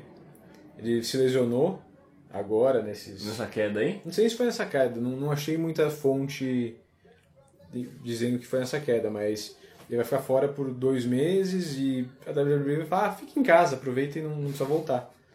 E ele fica até agosto longe quando ele é oficialmente demitido. Depois já fica claro pra todo mundo que ele não era o mesmo no ringue, né? Do que ele era antigamente, né? Ele também tinha supostamente problema com esteroide, né? Calma, calma aí, vai ficar claro pra todo mundo? Quem não viu isso ainda? É, não, não, ficou durante esse Hum. essa ida dele aí, né? É, e tinha, claro, problema com droga, problema com esteroide. Ele conta uma historinha rápida que, na verdade, assim, não dá pra saber se é verdade ou não, mas mostra como ele era nos bastidores, né? Falando sobre a política antidrogas da WWE. Mas vamos ver ainda quem vai ser o, o próximo, a próxima O entrada. aí. décimo terceiro, né? É. É o Undertaker! Tá faltando, né? Né? Já sumiu faz um tempo. Não, não, não, não. Kane tá desacreditado. É. Mas não apareceu? Não, não apareceu, era isso mesmo. e abre aspas do Steiner. Eu nunca fui reprovado em um teste de drogas na minha vida. E quem tá vindo é o Spike Dudley. Eu disse à WWE para Triple H me pegar em uma limusine e nós irmos fazer o teste juntos. Eles nunca me pediram novamente. Fecha aspas. E é por isso que ele não pode chegar perto do Triple H nunca mais, né? Basicamente. e aí o Kane arrebentando o Spike Dudley na rampa. O bom é que pelo menos o Spike não entrou ainda, né? Então tá tranquilo. Bom, isso também mostra a relação do Triple H com a chefia da companhia, né? Em entrevistas, o Steiner sempre disse nunca ter tido problemas com o Vince, mas ele odeia o Stephanie e o Triple H. É... Ele é um daqueles caras que fala que se eles não fossem o casal, o Triple H nunca teria chegado ao topo e tal. Ele não gosta nem um pouco dos dois. Depois de deixar a WWE, ele voltou às Indies. Em 2006, ele começou a lutar na TNA, estreando no Destination X com o guarda-costas do Jeff Jarrett. No ano seguinte, depois do fim da parceria, ele se aliou ao Christian. E depois com seu irmão Rick para enfrentar os Dudleys, só que ele acabou sendo lesionado e foi substituído. Quando ele retornou, ele derrotou os Dudleys, né, com o Rick, e formou uma aliança com o Pete Williams, transformando em uma versão pequena de si mesmo, fazendo a clássica proma dos, Dos These números." numbers don't lie. Ele lesionou novamente, retornando em 2008, se unindo à Main Event Mafia e ganhando o título de duplas com Booker T. Ele foi demitido em fevereiro de 2010 e agora está vindo o número 14.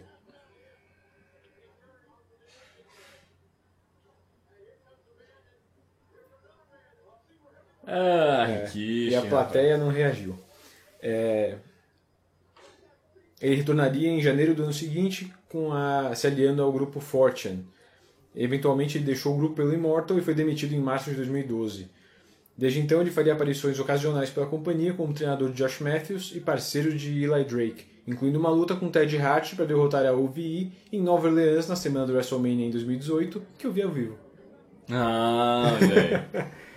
Então esse aí é o fim do, do Scott Steiner. E, o- e o Rhino foi eliminado pelo Benoit agora. É... Que delicinha. Steiner, e aí? Cara, triste, né? Triste, né? É triste. Porque o Scott, infelizmente, embora seja estranho, o Scott Steiner é legal porque ele é maluco. Exatamente. Ele lutou muito quando ele era mais jovem com o irmão, com o irmão dele, tipo, isso é inegável. É. Mas nessa época ele só é legal porque ele é maluco. É. Ele já tá arrebentado aí por, pelas lesões e pelos esteroides, né? Uhum. Mas é, enquanto ele tava, acho que com o teste, ele fez algumas coisinhas boas. Mas fora isso. Enfim, voltando pra história que eu tava contando, é, vira e mexe eu entro no eBay. Ah. Que quando a gente era moleque passava o desenho da Liga da Justiça, né? Sim, sim. E não sei se você lembra, acho que foi a Mattel, talvez, começou a Calma, lançar. É aquele que tem a estação do espaço, né? Isso, isso, isso. Eles começaram a lançar os bonecos dos da Liga da Justiça. E eu colecionava. Eu tenho uma grande coleção desses bonecos guardada. Ah, uau, nunca vi. Só que não lançaram todos no Brasil. Nos Estados Unidos eles continuaram lançando por um tempo depois. E aqui parou. Então às vezes eu tenho um. Aí eu- o próximo é o. Nossa, o René Dupuy parece que o. Parece que o peito dele tá inchado. Ah, é? Mas sabe quando você tá criando personagem no, no WWE 2K qualquer coisa? Ah. E daí você pega o slider do peito e tipo, põe muito pra frente? Foi no máximo. É, é, tá meio estranho, mas tudo bem. E você, tipo, achou os que não foram lançados? Ah, sim, eles Pela- existem muitos. Pela curiosidade. E, E sempre dá vontade de comprar. Faz 10 anos que eu não. E aí o Matt Hardy eliminado pelo René Dupree. Quem diria, né? e acho que o René Dupuy não vai durar muito tempo, não. Não, não. Eliminado agora pelo Rikishi, o nono eliminado da luta. É... Isso é o colecionador, né? Faz 10 anos que o negócio não existe mais, mas vira e mexe ainda. E se eu comprasse esse? É, não, quero, não preciso que você cite o preço, mas é, é aceitável? Sim, sim, não é. É é uma linha que, tipo, durou até pouco tempo. É, porque eu sei que eles continuaram o desenho. Teve, tipo, Liga da Justiça. Daí põe um subtítulo depois. É, teve Liga da Justiça e teve o Liga da Justiça Sem Limite. Isso, sem limite, exatamente. Mas mesmo depois do fim do Sem Limite, eles continuaram lançando brinquedo, baseado até nos quadrinhos, mas no mesmo estilo do Mas o estilo da, da, da arte, arte, né? Ah, Então, saquei. Interessante. né? Número 16, A-Train, sem cavanhaque. Sem cavanhaque. Acho que, acho que tem que manter. É, se ele queria parecer uma piroca, Uma piroca ele, peluda. ele tá sucesso, né? Que homem. Que homem. Você tinha como muita a gente tá falta. no, no 16, a gente já passou da metade do, do Rumble. E passou com. E o Matt Morgan é o décimo eliminado Finalmente eliminado. pelo Benoit. Passou, tipo, de boa, até. De boa, não, não é isso que eu quero dizer. Eu não sei o que eu quero dizer. É, Mas o Benoit e o, e o, e o Orton estão aí ainda. sim, um e dois. Uma coisa que. acho que dava pra predizer desde o começo. Ah, é, nenhum dos dois ia sair muito cedo, né? Uhum. É meio aquela história do Sean com o Yu Rikishi. Aí, ó, eliminado. Décimo primeiro eliminado pelo Orton. E, o E, Booker T agora também. Booker T também. Booker T, porra, hein? Ca- caiu já, né? Ah, faz tempo. Já caiu já, né? Faz tempo. Ainda bem que daqui a uns meses a gente vai ter o draft. E ele vai dar uma mudança de. Ele vai pro SmackDown, né? Mas ainda tem uns meses, mas ele vai pro SmackDown e ainda bem porque no Raw não tem nada pra ele mais, né? Eu gosto que tem alguém com, com cartaz do Spinner Rooney. e daí tem um Booker T preso que ele, ele consegue rodar. Cara, as pessoas fazem um esforço, né? Pro Booker T ainda, Pro. Booker T. Mas é que o Rooney é o clássico. Ah, é. Você vai pro show pra ver Rooney. 17 Shelton Benjamin. Uma metade da World's Greatest Tag Team. É. Primeiro. É o primeiro Rumble dele? Ano passado ele tava? Eu acho que. Ele não ele lutou, né, no, no Royal Rumble Ah, passado, né? Eu acho, que, talvez. eu acho que ele é o primeiro Rumble Rumble mesmo. Bom, o A-Train foi eliminado durante a entrada do Shelton pelo Benoit. Eu não estou prestando atenção o suficiente, mas eu vou chutar que o número de eliminações entre o Randy Orton e o Benoit deve estar parecido. Ah, não, o Benoit eliminou mais. Mas eu tenho uma estatística aqui no fim que a gente, Olha só. a gente pode ver. Mas já? E o Shelton é o 14 eliminado pelo Orton e voltamos a- ao zero, né? Voltamos a como começamos, Benoit e Orton os únicos no ringue, Interessante. Isso é difícil acontecer. né? Muito difícil. É uma é o que aconteceu, como eu tava falando, no Rumble de 95. O Sean e o British Bulldog começaram como 1 e 2 e até certo ponto esvaziaram de novo, começaram de novo os dois. E no fim eles foram os últimos dois, né, no 95. Eles foram os dois primeiros e os dois últimos. Ai, cabeçada. Não, não passei a cabeça dele. 18 agora. Isso é verdade, mas é. É bem interessante porque você, você sacrifica uma, uma galera, né? Mas você cria um. É. Que isso? Esse é o Lemon. Lemon.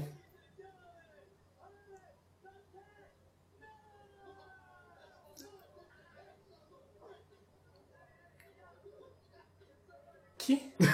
O que, que tá acontecendo aqui, meu É, O amigo? número 18 é o Ernest the Cat Miller.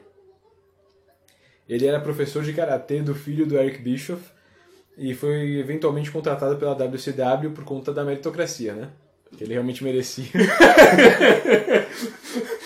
ele fez sua primeira aparição no Jamboree de 97, salvando o Glacier de um ataque de Wrath e Mortis. Nossa, o Glacier. E os dois formariam uma dupla, lutando majoritariamente nos programas secundários da WCW.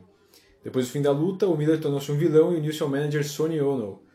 Ele começou um personagem estilo James Brown, que dá umas dançadas, que é o que ele está fazendo agora, e no Super Brawl de 2000 dançou com o original. O James Brown original apareceu. Uau. Em 2000, o Miller tornou-se assistente do Bischoff e eventualmente comissário da WCW. Aos poucos, o Miller tornou-se um mocinho e começou uma rivalidade. Ele está sendo eliminado. Olha, jogou a peruca do Lamont fora. É, e começou uma rivalidade com o Mike Sanders, que era um. um- e agora o. Ernest É. Miller eliminado. Durou mais tempo que eu imaginava. É, com a compra da WCW pela WWF em 2001, o Miller decidiu ficar com dois anos recebendo sem lutar, então ele não foi para a WWF. Cara, essa é a maior mordomia que eu já vi na minha Né? vida. É, ele foi contratado pela WWE em outubro de 2002, tornando-se comentarista do Velocity com Josh Matthews. Ele fez poucas aparições no SmackDown, em geral dançando e apresentando segmentos com a Tori Wilson e com a Sable. Ah, então já, já, já tá o nome da casa ali no, no Sim, hit, né? sim, que sim. Velocity, desculpa. É, é mesmo, é o, o hit do SmackDown, né? Número 19, Kurt Angle. Agora tacou fogo no. Mas enquanto isso, essa é a última vez que veremos Ernest the Cat Miller. ele seria demitido em 10 de fevereiro e, se aposenta... e iria se aposentar da luta livre. É, em 2008, ele participaria do filme The Wrestler, com o Mickey Rourke, como o Ayatollah, que é o rival do Randy the Ram Robinson, do, do filme, né? Só, cara. E ele tá numa carreira de ator, ele não faz muita coisa grande, mas tá por aí. A gente não conseguiu ouvir aqui, mas a música tema dele é a música do Brodus Clay, Somebody Call My Mama. Olha só. Né? Eles reciclaram pro Brodus uns anos depois. Eu tô muito. Agora, agora eu estou intoxicado com a ação. É Kurt Angle, né? Kurt Angle chegou pra. Angle Benoit dando aquela reprisada no, no Royal Rumble de 2003. Enquanto isso... Orton levantou a mãozinha e falou: não pode lutar aí que eu tô É, assim, eu vou assistir aqui. Cansadíssimo. Eu achei que a gente ia falar, ter um Royal Rumble sem, sem uma figurinha maluca, mas não. Não, aí não dá, Não né? tem como, Não né? tem como. E ainda bem, né? Sempre bom É, não, tem uma- que ter, tem que ter a, Tem que ter uma quebra. a diversidade de- no entretenimento. Ó, o Angle não solta, hein? The Orton- Eu acho engraçado. Começa a tocar o relógio, os caras, ao invés de ficar sentado na deles. Nossa, mas o Rico tá muito. É o número 20. Dois terços do Rumble. É o Rico. Com a Miss Pintado. Jack. Pintado de. Cara, qual que é o nome? Sting, talvez? Não é Sting, é o outro, o. É... Ultimate Warrior. Ah, é. Eu acho que a gente chegou a comentar essa transformação do Rico, né? Um episódio passado, quando ele separou do 3 Minute Warning, Uhum. depois do Rose, né? E começou a fazer esse personagem que é meio que um retorno ao Adrian Street dos anos 80, que é um meio, sabe, meio afeminado, meio andrógeno, meio, sabe, com uma coisa de Goldust ali no meio. Às vezes funciona, às vezes não. É, bem and miss. É, é uma coisa que realmente tem que se ver o segmento acontecendo, né? É. Porque na- em luta é um, é um personagem difícil de saber como é que, É. como é que funciona. Pois é, dois terços do Royal Rumble já foram, né? A gente já passou do. Ele é o vigésimo, né? Verdade. Ele é o vigésimo. Já foi embora também. Eliminado pelo Orton. então já foram 17 eliminações. 16 eliminações. 16? É verdade. Porque o Spike Dudley não entrou, né? Ah, ainda não entrou, né? Nem Não, vai, não eu entrar, acho. não né? entrar. Se ele quisesse, ele tinha eliminado o Benoit nessa, né? Não, não pode. O Angle nunca faria isso. É. Ele tem que fazer o seu mega super. Super troll. Tem um cara rindo muito 21. da cara do Rico, né? É o teste. Você chegou tarde pra ajudar seu amigo agora Steiner, machucado, Steiner. Esse palco, né? Agora que eu percebi, eu achei que a tela tava quebrada. Não, é assim mesmo. Mas é cortado de um jeito estúpido. É. Só funciona porque o título do Royal Rumble é deslocado. Mas É, pra qualquer é. outra coisa é E ruim. é qualquer coisa. Ué, é nada do teste. Será que. Acho que ele. Olha só. Tá tirando um cochilo. Meu Deus. Quem será que fez isso? Bom, ele tá dizendo que o teste não pode entrar no Royal Rumble. E o Austin tá acusando alguém que tá fora da. tá no corredor de tentar acabar com o Royal Rumble e fala, então você vai entrar no lugar do teste. Pode ir pra lá. Você acha Hum.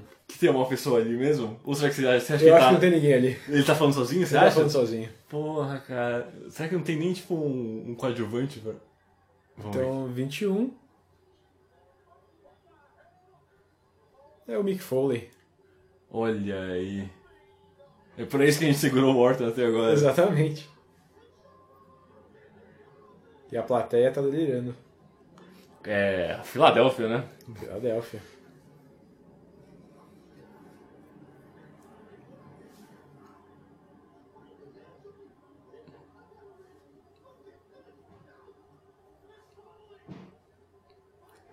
Vai fazer o Orton dar um, dar um rolê. É o mínimo, né? Isso é Foi que parece que tá socando uma. Porque o Foley tem uma, uma, uma desengonça assim. É, né? Um bamboleio É o natural. quadril dele.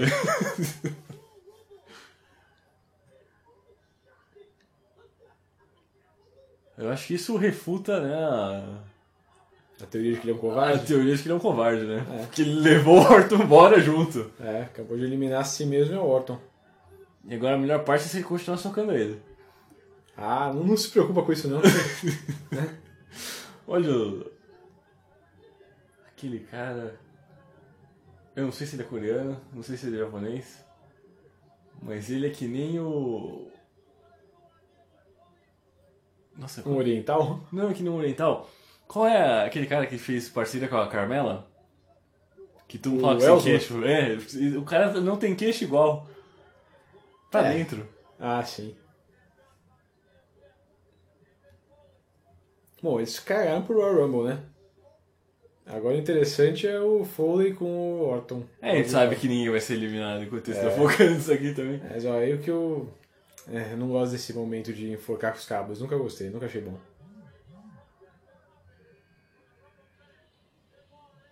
Batista? 22. É o Christian. Aí, ó, tava. Pô, Christian, não tocou a música. Ah, ele não mais usando o Christian? Não, acho que não. Não, tocou um, É, tocou o rock, o rock, né? Outra música dele agora. Não, acho que até essa versão do Christian Christian, mas sem. Ah, um sem instrumental. A, sem o. Tá, saquei. Olha só, agora o Foley vai usar os. Olha, desceu o cacete no Finlay. Eu esqueço que o Finley é treinador às vezes. Aí Eu o sempre Finlay e o Jim. Malenko ali. Sempre surpreendo. Vai ser uma destruição. É o segundo evento, né? Ah, é. Esse tem que dar um respiro pro Benoit também, né?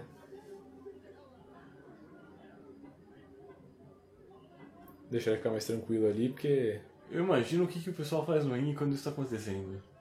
Ah, Soquinho, soquinho. é, soquinho, soquinho, vai pro corner e fica ali, sabe? Eu quero o futuro. Hum. O futuro do, do VR. Que daí você vai ter. Você o- sabe o que eles estão fazendo, né? É, que a- é a câmera, né? Que, que você assiste o show, né? É, eles colocaram já. Eles... Tem um rumor que eles estão pra lançar uma. Na WWE Network com tipo um novo. Um novo patamar, um novo de, patamar de, de tem, assinatura. É, né? que tem outras umas coisas como isso e eles já estavam colocando em alguns eventos, colocando esse, essa câmera de VR lá pra você assistir em realidade. whatever. Isso é sensacional, cara. É. E Você assistiu o negócio do jeito que você quer, É. estando lá, e tá porra. É o Núzio levando um Chegou, tomou uma. Ele vai conseguir entrar na luta ainda. Parabéns pro Nuzio que tem mais resistência que o Spike. É. Mas também não contaria muito com isso. Vai caçar ele lá atrás. Não existe chute na bola suficiente pra parar esse homem.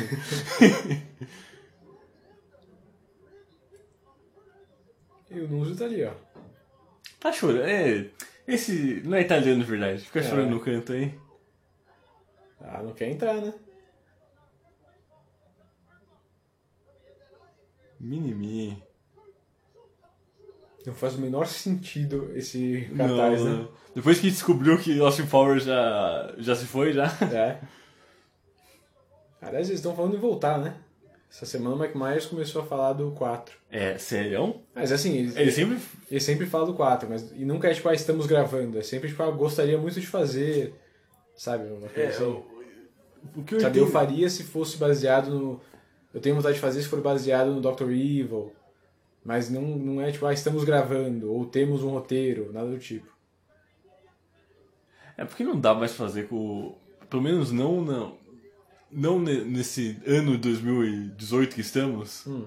onde a gente tem que ser. A gente tem mais tipo consciência de minorias, eh, feminismo, as coisas. Não pra fazer como o Ashton Powers, que é um cara totalmente womanizer.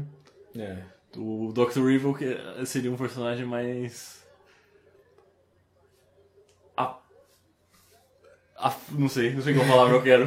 seria um personagem. Mas ele é o, também o melhor personagem. Ah, sim. De longe. E o Minimi morreu, né?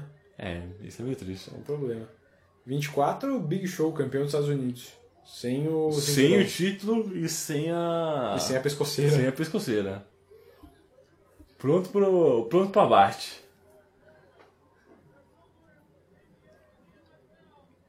Chorando no canto ali. Parece que acabou de descobrir que Kurt Cobain morreu. Mas é todo dia que isso acontece, né? Quando que o Kurt Cobain morreu? Foi em 93? 90... Acho que foi em 94. Não, calma, o o Senna morreu em 94, né? Acho que o Kurt Cobain foi em 93. Eu não lembro, né? Que, que anos terríveis, né? Cara, é engraçado. Que anos terríveis que tirou o Senna e o Kurt Cobain. Os nossos maiores, Eu- maiores heróis. E eu nasci. Eu não, sou, não, não ligo pra Fórmula 1 não. É. O Wade tinha uma filha. É? Tinha, eu não sabia disso. Olha só. Eu, eu achava que era muito. Eu sempre acho que se você tem um. Se você tem filhos antes dos 30, tipo, eu acho que você é jovem pra ter filhos. É, faz sentido. Então. Eu fiquei bem surpreso quando descobri isso. Mas hoje ela tem tipo a nossa idade, então. Uns 20, quase 30 também. Provável. Não. Não. Não fui atrás, mas provável. Isso. 25 é o Chris Jericho. Break the Walls?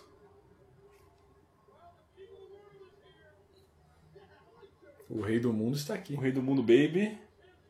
O, o brother dele, Christian, ainda tá aí? Ainda tá.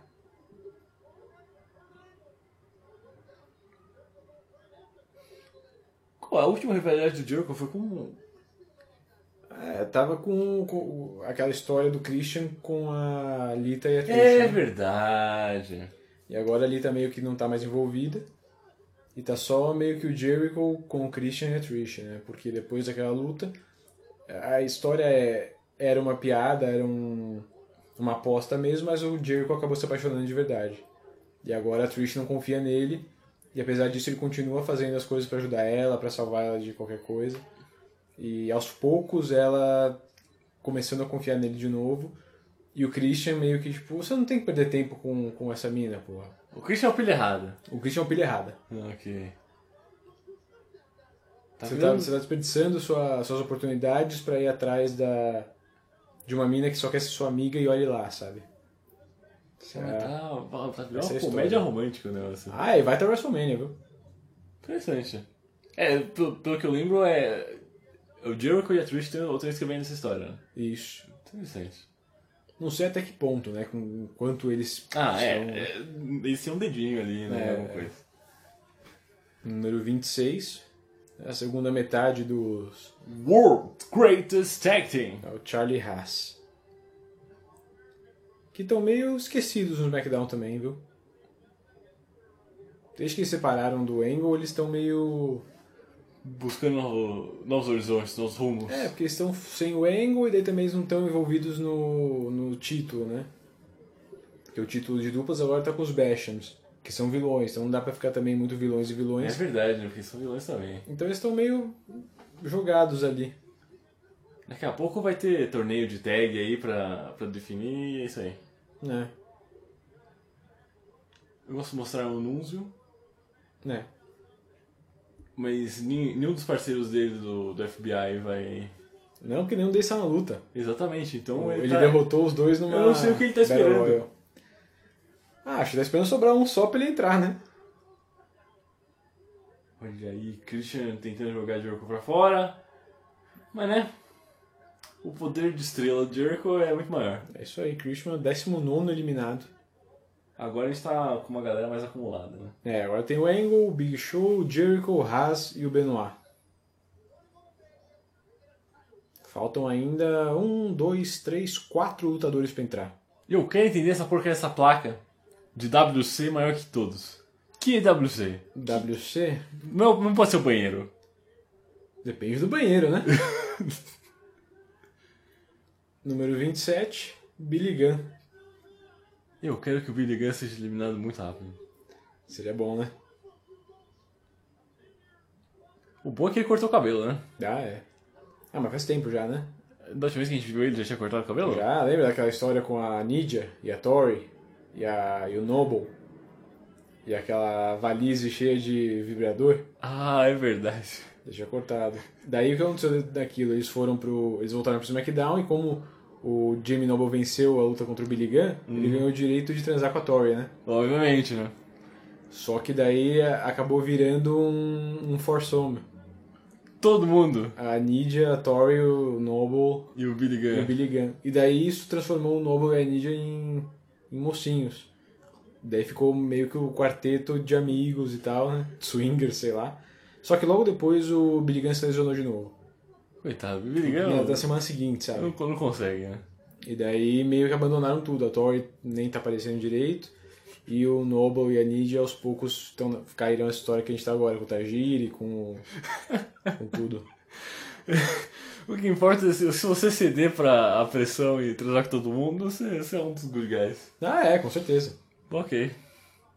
Tipo, a rixa entre os dois acabou ali, naquela cama. Um dedo na minha bunda, tá tudo tranquilo. Ah, tudo bem, é o que vale. Número 28. Eu gosto de cortar A plateia na, na toma hora. uma ótima reação. Pelo doutor dos Thuganomics, John Cena. João, olha só, até um cardboard cut bonito dele. É. né? Ele tá, tá bem recebido. Mas é o que eu falei, ele, pra mim, pessoalmente, nos últimos meses, ele tá perdendo bastante a graça, sabe? Os, os raps deles deixaram de ser aquele negócio risqué, aquele negócio mais, sabe? Ah, Não é o que eles querem que eu diga, mas eu vou falar mesmo assim porque eu sou fora da lei, pra uma coisa mais.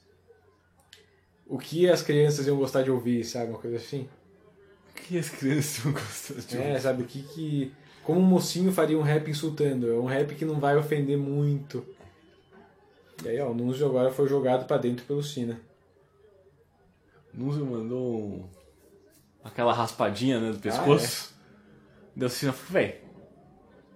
E Cena e Big Show, né? Eles têm tido uns... Uns embates. Ah, é. O Nunzio, porra, Nunzio. Pior que o Nunzio é o, é o menor dos FBIs, né? É. Eu, eu, eu- imagino como é que ele ganhou aquela luta. Ah. Mas tem ele... o- Eu gosto muito do Nunzio. Ele é um personagem muito bom. Ele teve uma luta há uns meses com o Undertaker que foi muito boa. Hum. Que assim, é óbvio que o Undertaker dominou o negócio inteiro. Mas ele sabe vender muito bem, ele tem umas caras muito. O Undertaker coloca ele num Last Ride Aham. e segura por um tempo, porque, porra, o Nunzio tem É, 10 fa- quilos. é fácil, né? É. E daí, quando tá no topo, ele, ele ainda roda, sabe? E nisso o Nunzio fica fazendo o sinal da cruz, tipo, Meu Deus, meu Deus. sabendo que vai morrer. É muito bom, é uma luta muito legal. É, 29, penúltimo homem, Rob Van Dam. O que só sobra o já anunciado em última O posição Goldberg pra Goldberg, 30, né? né? Olha, tirando. Tirando o Nunzio e o Charlie Haas, a gente tem. E o Billy Gunn? E o Billy Gunn, é verdade, a gente tem bons nomes. Sim. Que se a gente não soubesse, poder- qualquer um deles poderia Ah, ganhar. é, o Jericho, o Van Damme, Benoit, o Big Show, Cena, o Angle. São bons nomes. A maioria deles não tem nada acontecendo. Tipo, o Rob Van não tem nada de importante acontecendo com ele. É, A única coisa que o ele faz é aparecer na tela e tomar um programa de maconheiro e vai embora. Foi o que fizeram mais cedo, né?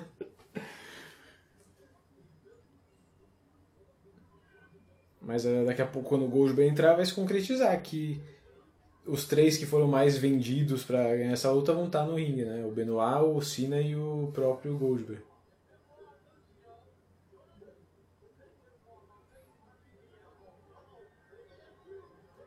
Mas é, acho que no próximo episódio, que vai ser o No Way Out, né? É exclusivo do SmackDown, acho que a gente vai conseguir olhar mais pro Cena pra ver essa, Essa mudança essa dele. mudança dele. né? E vai- ele vai ficar por um tempo ainda, porque ele ele ainda vai ganhar o título, ele vai transformar o título no spinner. É, Então, se ficar fraco durante esse tempo é meio chato, né? bastante. Assim, ele ainda tá bem popular com todo mundo. Bastante popular, tanto que, né, tá sendo colocado no topo do SmackDown. Mas. É, não sei se é uma opinião muito minha ou se é um negócio geral, mas pelo o que eu tenho percebido, ele tá ficando mais fraco de, de promo. Uhum. Não que as promos são mais fracas, mas são. Não tem o conteúdo, Não, sabe? é, não tem a, a mesma eficácia, né? É o Dream Match, Angle e, e Goldberg. E eu, eu acho muito estranho. Parece que o Goldberg decaiu, né? Já que ele deixou a barba crescer gigante. ele tá, tipo, na- naquele momento da bebida. Ele eliminou o, É, o Haas o Charlie Haas com o Nunes nas costas. É. É igual eliminar alguém com o braço amarrado nas costas, né? Olha só. Sai daí, Rob, Roberto. Não faça isso. Sai daí! Esse Spear é foda. Eles vão até reprisar daqui a pouco. O Billy Gunn. Billy. Gunn, coitado.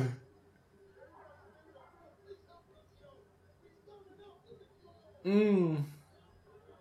Vai jogar a criança. Joga pro berço. Pô, nem pro Billy É, então, pegar ele, é. filho da puta. Olha esse Spear, olha o replay.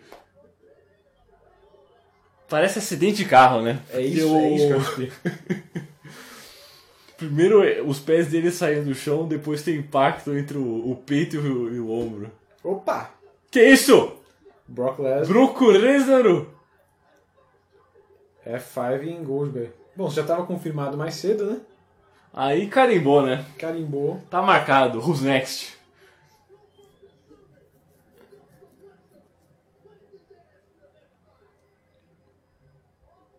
F5. E se o Brock Lesnar jogasse ele por cima e eliminava? Eliminado.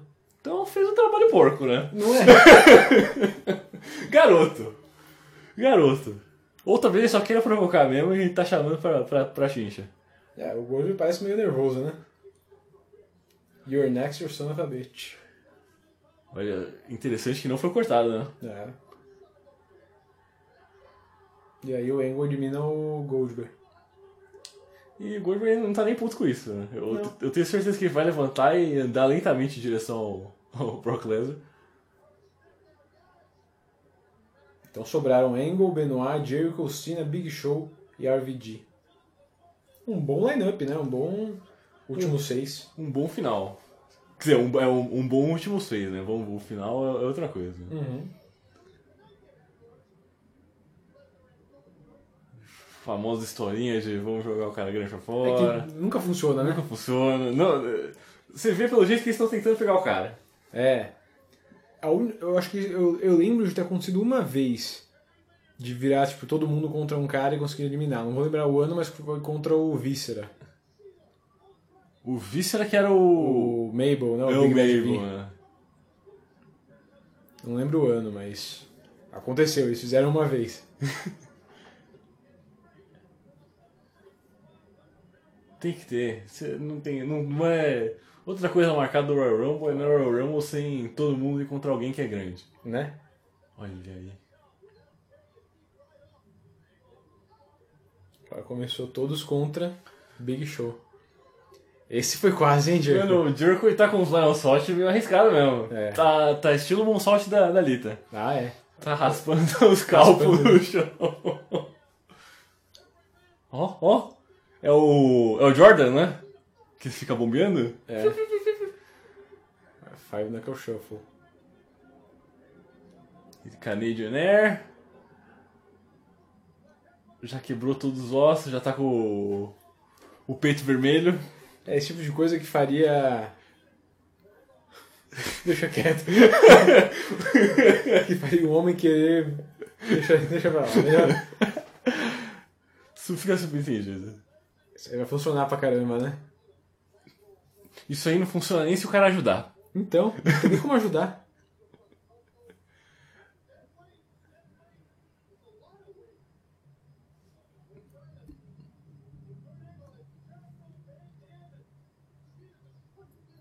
Qual que é a, lógica disso, minha gente? Então, né?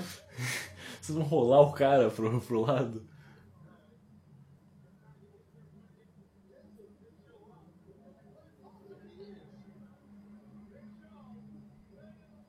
Meu Deus! Aí, Cena eliminado. E quase quebrou a perna também. Muita gente quase quebrou a perna hoje, Então, né? né?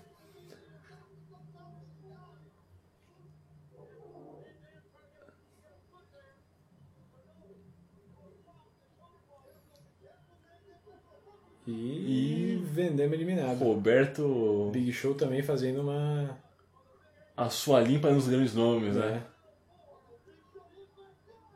Olha só, tá O Jericho vai fazer o clássico Shawn Michaels. esfolando o gato. Deve ser difícil pra caramba fazer isso, hein? Olha, realmente não é, não é algo que eu, que eu invejo. E lá embaixo apareceu o médico indo ver o Cena. Talvez ele tenha machucado mesmo.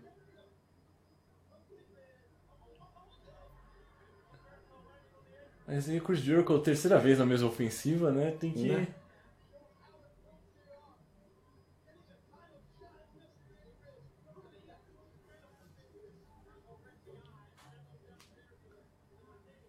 Eita, aqui que voou alguma coisa aí.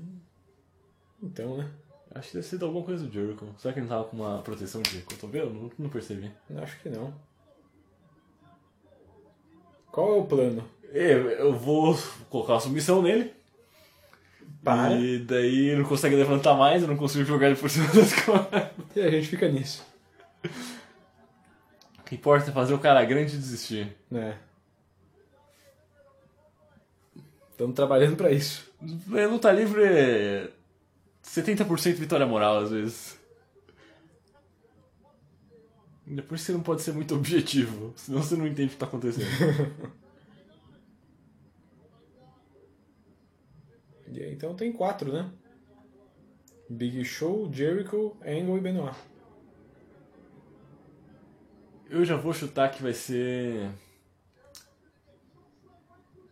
Big Show consegue eliminar o Chris Jericho agora. Pois é. Jericho Eles vão eliminado. trabalhar juntos pra tirar o Big Show. Sobra. eliminado. E sobra nosso lineup mágico Angle do ano passado, e que vai ser o Benoit. Angle Benoit. É, seria um bom um bom final, né? Um ciclo, né? Se fechando. Começamos, começamos aqui, terminamos um ano depois, do mesmo jeito, só que crescemos. É. É bastante anime. Exato. é isso aí.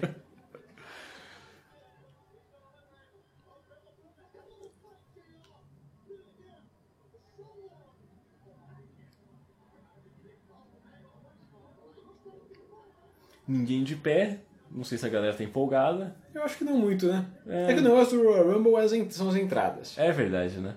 Depois que acabam as entradas, você só quer, tipo, ah, ok, agora acaba. É, vamos ver, vamos ver quem ganha, né? Porque é meio exaustivo, né? É. Os seus 40 minutos lá. Não, isso aí tem uma hora de luta. Uf. Benoit vai, no fim das contas, vai ficar. Ó, por enquanto, a gente já tá em uns 58 minutos. Meu Deus. É.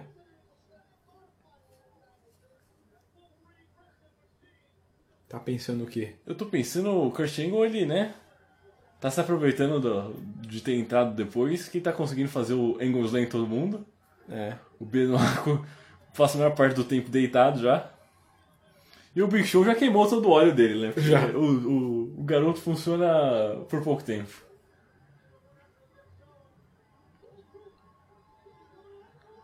Boa e velha tática. Submissão. Big Show já desiste pela segunda vez na noite. Imposs- Impossível ele ganhar. Se ele ganhar, todo mundo vai, vai falar que ele tá roubando.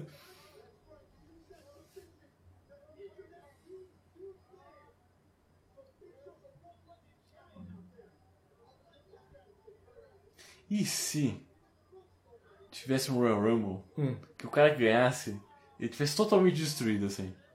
Ele entra no começo, ele, ele, ele desiste de submissão umas sete vezes, ele fica 10 segundos deitado no chão e ninguém consegue ele pra fora porque sei lá, ele é gordo demais pra levantar ele do chão. E aí o Angle eliminado. Meu Deus! Então sobram Big Show e Chris Benoit. Mas o Angle tá pistolaço, né? O pêndulo da, da perna do Big Show, né? Porque se for pensar, por enquanto o Angle tá sem luta pra WrestleMania, né? É verdade, né? Você tem as coisas se, se fechando por ali, mas. É. Kurt Angle Penúltima chance do garoto aí. é, tá sem uma luta pro, pro WrestleMania. Mas uma luta clara, né? Como assim? É, não tá claro o que ele vai fazer. Tipo, Ah, não- a gente sabe que ele vai estar lá, né? Mas... É, não, não tá oficial, por exemplo, que o. Que o. Undertaker e o Kane vão se enfrentar no WrestleMania, mas, né? a gente sabe que tá evoluindo caminhando. pra isso, né? Gold e Lesnar também. Ah, mas Não tá oficial, mas. mas esse aí já, já é mais claro, né? Ah, mas tem ainda dois meses até o WrestleMania. Só se alguém morrer. Pode, pode ser que alguém morra, pode ser que eles façam uma luta no, no Way Out. É no WrestleMania, a gente sabe, mas né, tem, tem umas coisas se desenhando já pra encerrar no WrestleMania. O Angle não tá envolvido em nada disso, né? De que vai acabar no, no WrestleMania. Hum... Agora qualquer tensão é tensão. Ó, pela ó. terceira vez na, na noite, Big Show vai desistir já. É aí, ó, terceiro, terceiro tap out.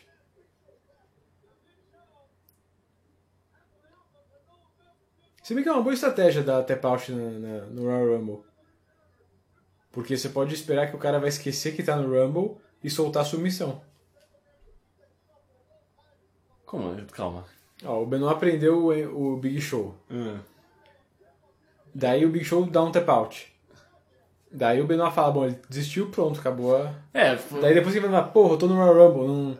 faz sentido pro, pro, Benoit, porque tá desde o começo, ele já deve estar cansado até, até não lembrar o nome dele, né? É.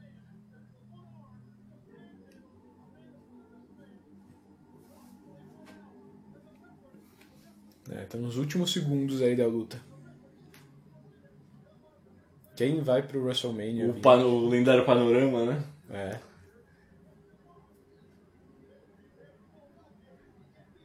Eu gosto que é isso, tipo, não vai aparecer mais nada. Quem levantar primeiro e fizer o, o movimento correto.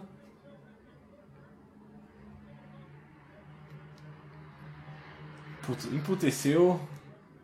Vai tirar o. Botou o seio pra fora. Vou mostrar aqui a, a mãe natureza. Você vê que ele tem um cavanhaquezinho? Ou é sujeira? Tomara que seja um cavanhaque. Pode ser sujeira da. do- da amarra do braço do Benoit. Ah, é verdade, né? Tava no crossface até agora, né?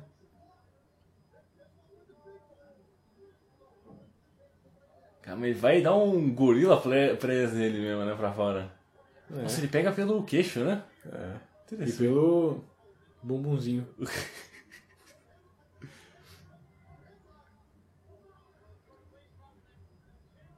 Meu Deus.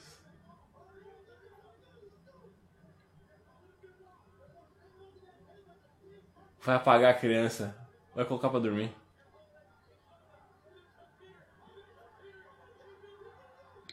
Tá lutando com um crocodilo, praticamente. Calma aí, coitado Big Show pra ter que sair disso sozinho. Né? Usando só. o- usando só a pelvis dele pra, pra se mexer. E vencedor do Royal Rumble de 2004. Em 1 hora, 1 minuto e 35 segundos, Chris Benoit. Rapaz. Madurou, né? Bom, com isso aí, o Benoit se torna o segundo lutador da história a ganhar com o número 1. O primeiro sendo Shawn Michaels, em 95. E que no futuro vai virar. Apenas dois lutadores ganharam o Royal Rumble da primeira posição, um deles é o Shawn Michaels. Que eles não falam do Benoit. É verdade, né? Eles deviam colocar alguém pra ganhar na primeira posição pra poder. Mas fica na mesma. Três pessoas ganharam, incluindo. Não, mas quando você tem, você pode falar few people já. É. Bom, também foi a pessoa a ficar mais tempo em um Rumble, com 1 hora, 1 minuto e 35 segundos, então recordista de tempo no Royal Rumble. Até hoje? Até. Não, o, o, o Ray ganha dele em 2006. Mas até esse momento, 2004, é o maior tempo no Rumble. E também teve o maior número de eliminações nesse Rumble com 6. Hum. Pelas estrelas do Dave Meltzer, essa luta Rumble foi a melhor desde 92. Uau. Com 3 estrelas e 75. E a história é essa, né? A história do Ah, Benoit. a melhor de 61 com 3,75. Não, é a melhor estrela, de, é a melhor luta Rumble desde 92 e ela ganhou 3 estrelas e 75. Ah, tá. Então é tipo, não é. Não é 5 estrelas. Não é, não é sensacional. Não. Tá. O que que você achou desse Rumble, hein? É divertido. É uma loucura. Eu acho que se eu, se eu tivesse apostado de- desde o começo do- no- na minha intuição, eu teria ganhado uma grana porque eu sabia que eu- eu- eu- o Benoit era, a minha aposta inicial. Sim. Ah, tá, tá criando isso já há um tempo, né? Desde o Rumble de 2003, que teve aquela luta incrível com o Angle, que teve o. Logo depois ele ser aplaudido de pé pela plateia inteira. Tava na cara que em algum momento tinha que vir a hora dele, né? Tinha que vir o momento Benoit e é, é isso aí. Agora, se eles vão conseguir transformar isso em alguma coisa pro futuro e transformar ele num main eventer e numa estrela que vai ficar no topo, aí já é outra história, né? Ah, a gente tem um- outros shows pra assistir. É. Bom, o que, que você achou desse Royal Rumble evento como um todo? Eu achei padrão do Royal Rumble, sabe? Uhum. Ah, ele não teve tanta loucura quanto, sei lá, outros anos, não teve, tipo, tantos personagens caricatos. Teve o, o cara que imita o James Brown, que eu O esqueci Ernest nome. Miller. O Ernest Miller, que eu já, esqueci- já tinha esquecido o nome dele. Tem a besteirinha, né, do Spike, o Spike não entra porque ele é destruído pelo Kane, Uhum. o, o Núzio fica chorando, choramingando no canto. É. Mas já vi Royal Rumbles muito mais caóticos e, e alegóricos. Acho que esse foi mais Eu acho que até pelo jeito que já, já, eles já apresentaram grande parte dos lutadores, Sim. ele foi bem mais focado. É, então, quando. É o que a gente falou, pelo menos 20 e poucos lutadores já estavam definidos antes da luta. Então ficou sem espaço para ter nenhuma surpresa, né? É, até o Ernest Miller, se a gente, como a gente viu no começo do, do show, logo no gráfico que eles apresentaram antes do Rumble, já tava ali, tipo, a cara dele, sabe? Ele tava na foto, por exemplo. Então não era também uma surpresa, né? E, enfim, não tinha nenhum espaço para surpresa e eles usaram esse Rumble, acho que mais para criar histórias, né? Para continuar a história do Orton com o Foley, do Goldberg com o Lesnar, ascensão do Benoit, enfim, o Kane com o Undertaker, meio que usaram para isso e, na minha opinião, eu gosto muito da história do, do Benoit, da ascensão dele, do número 1 até o final, sendo o cara que mais... que é o underdog, né? O cara que tinha tudo para ser derrotado, mas conseguiu vencer, ainda depois de passar uma hora na luta, é, derrotar o gigante, e, enfim, eu acho que é, um- é uma boa história de, né, para um Rumble. Mas não sei, eu acho que de resto ele fica meio. Não sei se é por causa dos lutadores, porque a gente já sabia de muitos que vão estar lá, porque eu acho que grande parte da surpresa do Rumble, da diversão Rumble, é essa coisa de quem vai ser o próximo. Que pode ser desde o Spike Dudley até o Hulk Hogan voltando. É verdade. Então quando você tira a surpresa, não sei, talvez fique um pouco mais ou menos. Mas eu gosto, mas não é meu favorito. Mas é um Rumble legal. E eu acho que, continuando o seu, o seu ponto deles continuarem histórias, Uhum. foi bem ponteado, bem, bem simples, mas bem feito. Né? O o Undertaker toca, toca a música dele, toca, toca o, começo da marcha fúnebre tipo, original. Uhum. O Kane fica maluco vai- e vai embora, isso dura tipo 10 segundos. Uhum. O segmento que mais dura é o Foley com o Orton, né? Mas É. que obviamente tem que durar mais, eles têm que se bater mesmo. Sim. Então, eu- a- a- essa continuação de histórias eu, eu acho que foi sucinto, mas muito bem feito. Bom, Royal Rumble de 2004 está nos livros. O que achamos desse evento, Thiagão?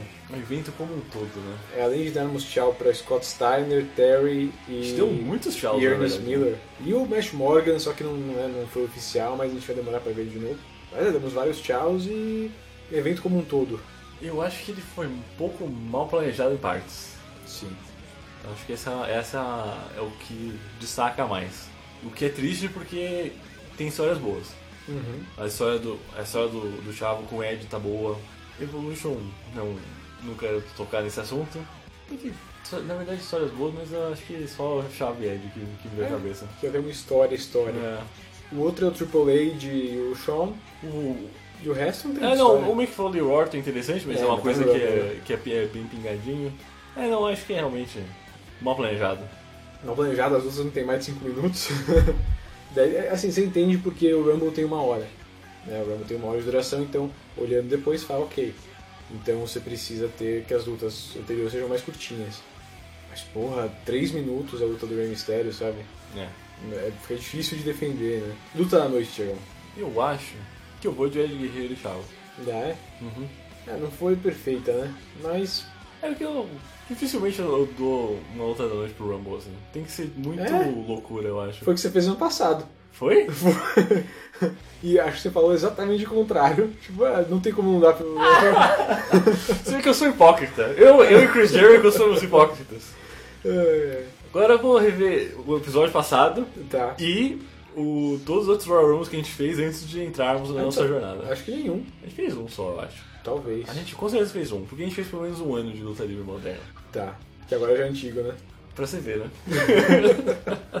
Ah, pra mim, eu acho que fica entre o, o Rumble e Shawn contra Triple H. E eu acho que eu vou dar pro Shawn e Triple H. Olha só. Apesar de eu estar cansado de ver esses dois, de eu achar que não foi também excelente a luta, eu acho que entre as lutas que a gente teve, foi a melhor, foi a que eu achei mais bem executada. É, é, mas também não, não é com muito orgulho que eu, não é, nossa, que lutaça, não, mas... Não é aquele 9 que você tira na prova. né? É. Bom, o Royal Rumble teve uma taxa de compra de 1,05, cerca de 500 mil compras. O dobro do Armageddon, mais 85 mil a menos do que o, Rum- o Rumble de 2003, que foi vencido pelo Lesnar. Menor que 2003, mas o dobro do último pay-per-view. Não, o Armageddon foi o pay-per-view que o Raw foi menor Foi o que, o, que o Raw foi menor que o SmackDown. É. E 1.05 é o melhor resultado desde o WrestleMania 19. Uau. Então, É, eu não sei muito bem como funcionam esses números, né? Talvez o preço tenha aumentado. Porque eu fui checar. Então quanto deu de compra É, isso? é. E daí não, não deu o mesmo de compra do ano anterior, por exemplo. Apesar de ter uma audiência menor, ou... enfim, eu acho que o número não é tão importante, mas foi um bom resultado. Foi um bom resultado pro Rumble. No próximo episódio, vamos fazer uma última parada antes do WrestleMania 20, com o No Way Out de 2004, exclusivo do SmackDown. A gente vai ver novamente um retorno da IPA, uma luta intergênero e Edge desafiando pelo título da WWE.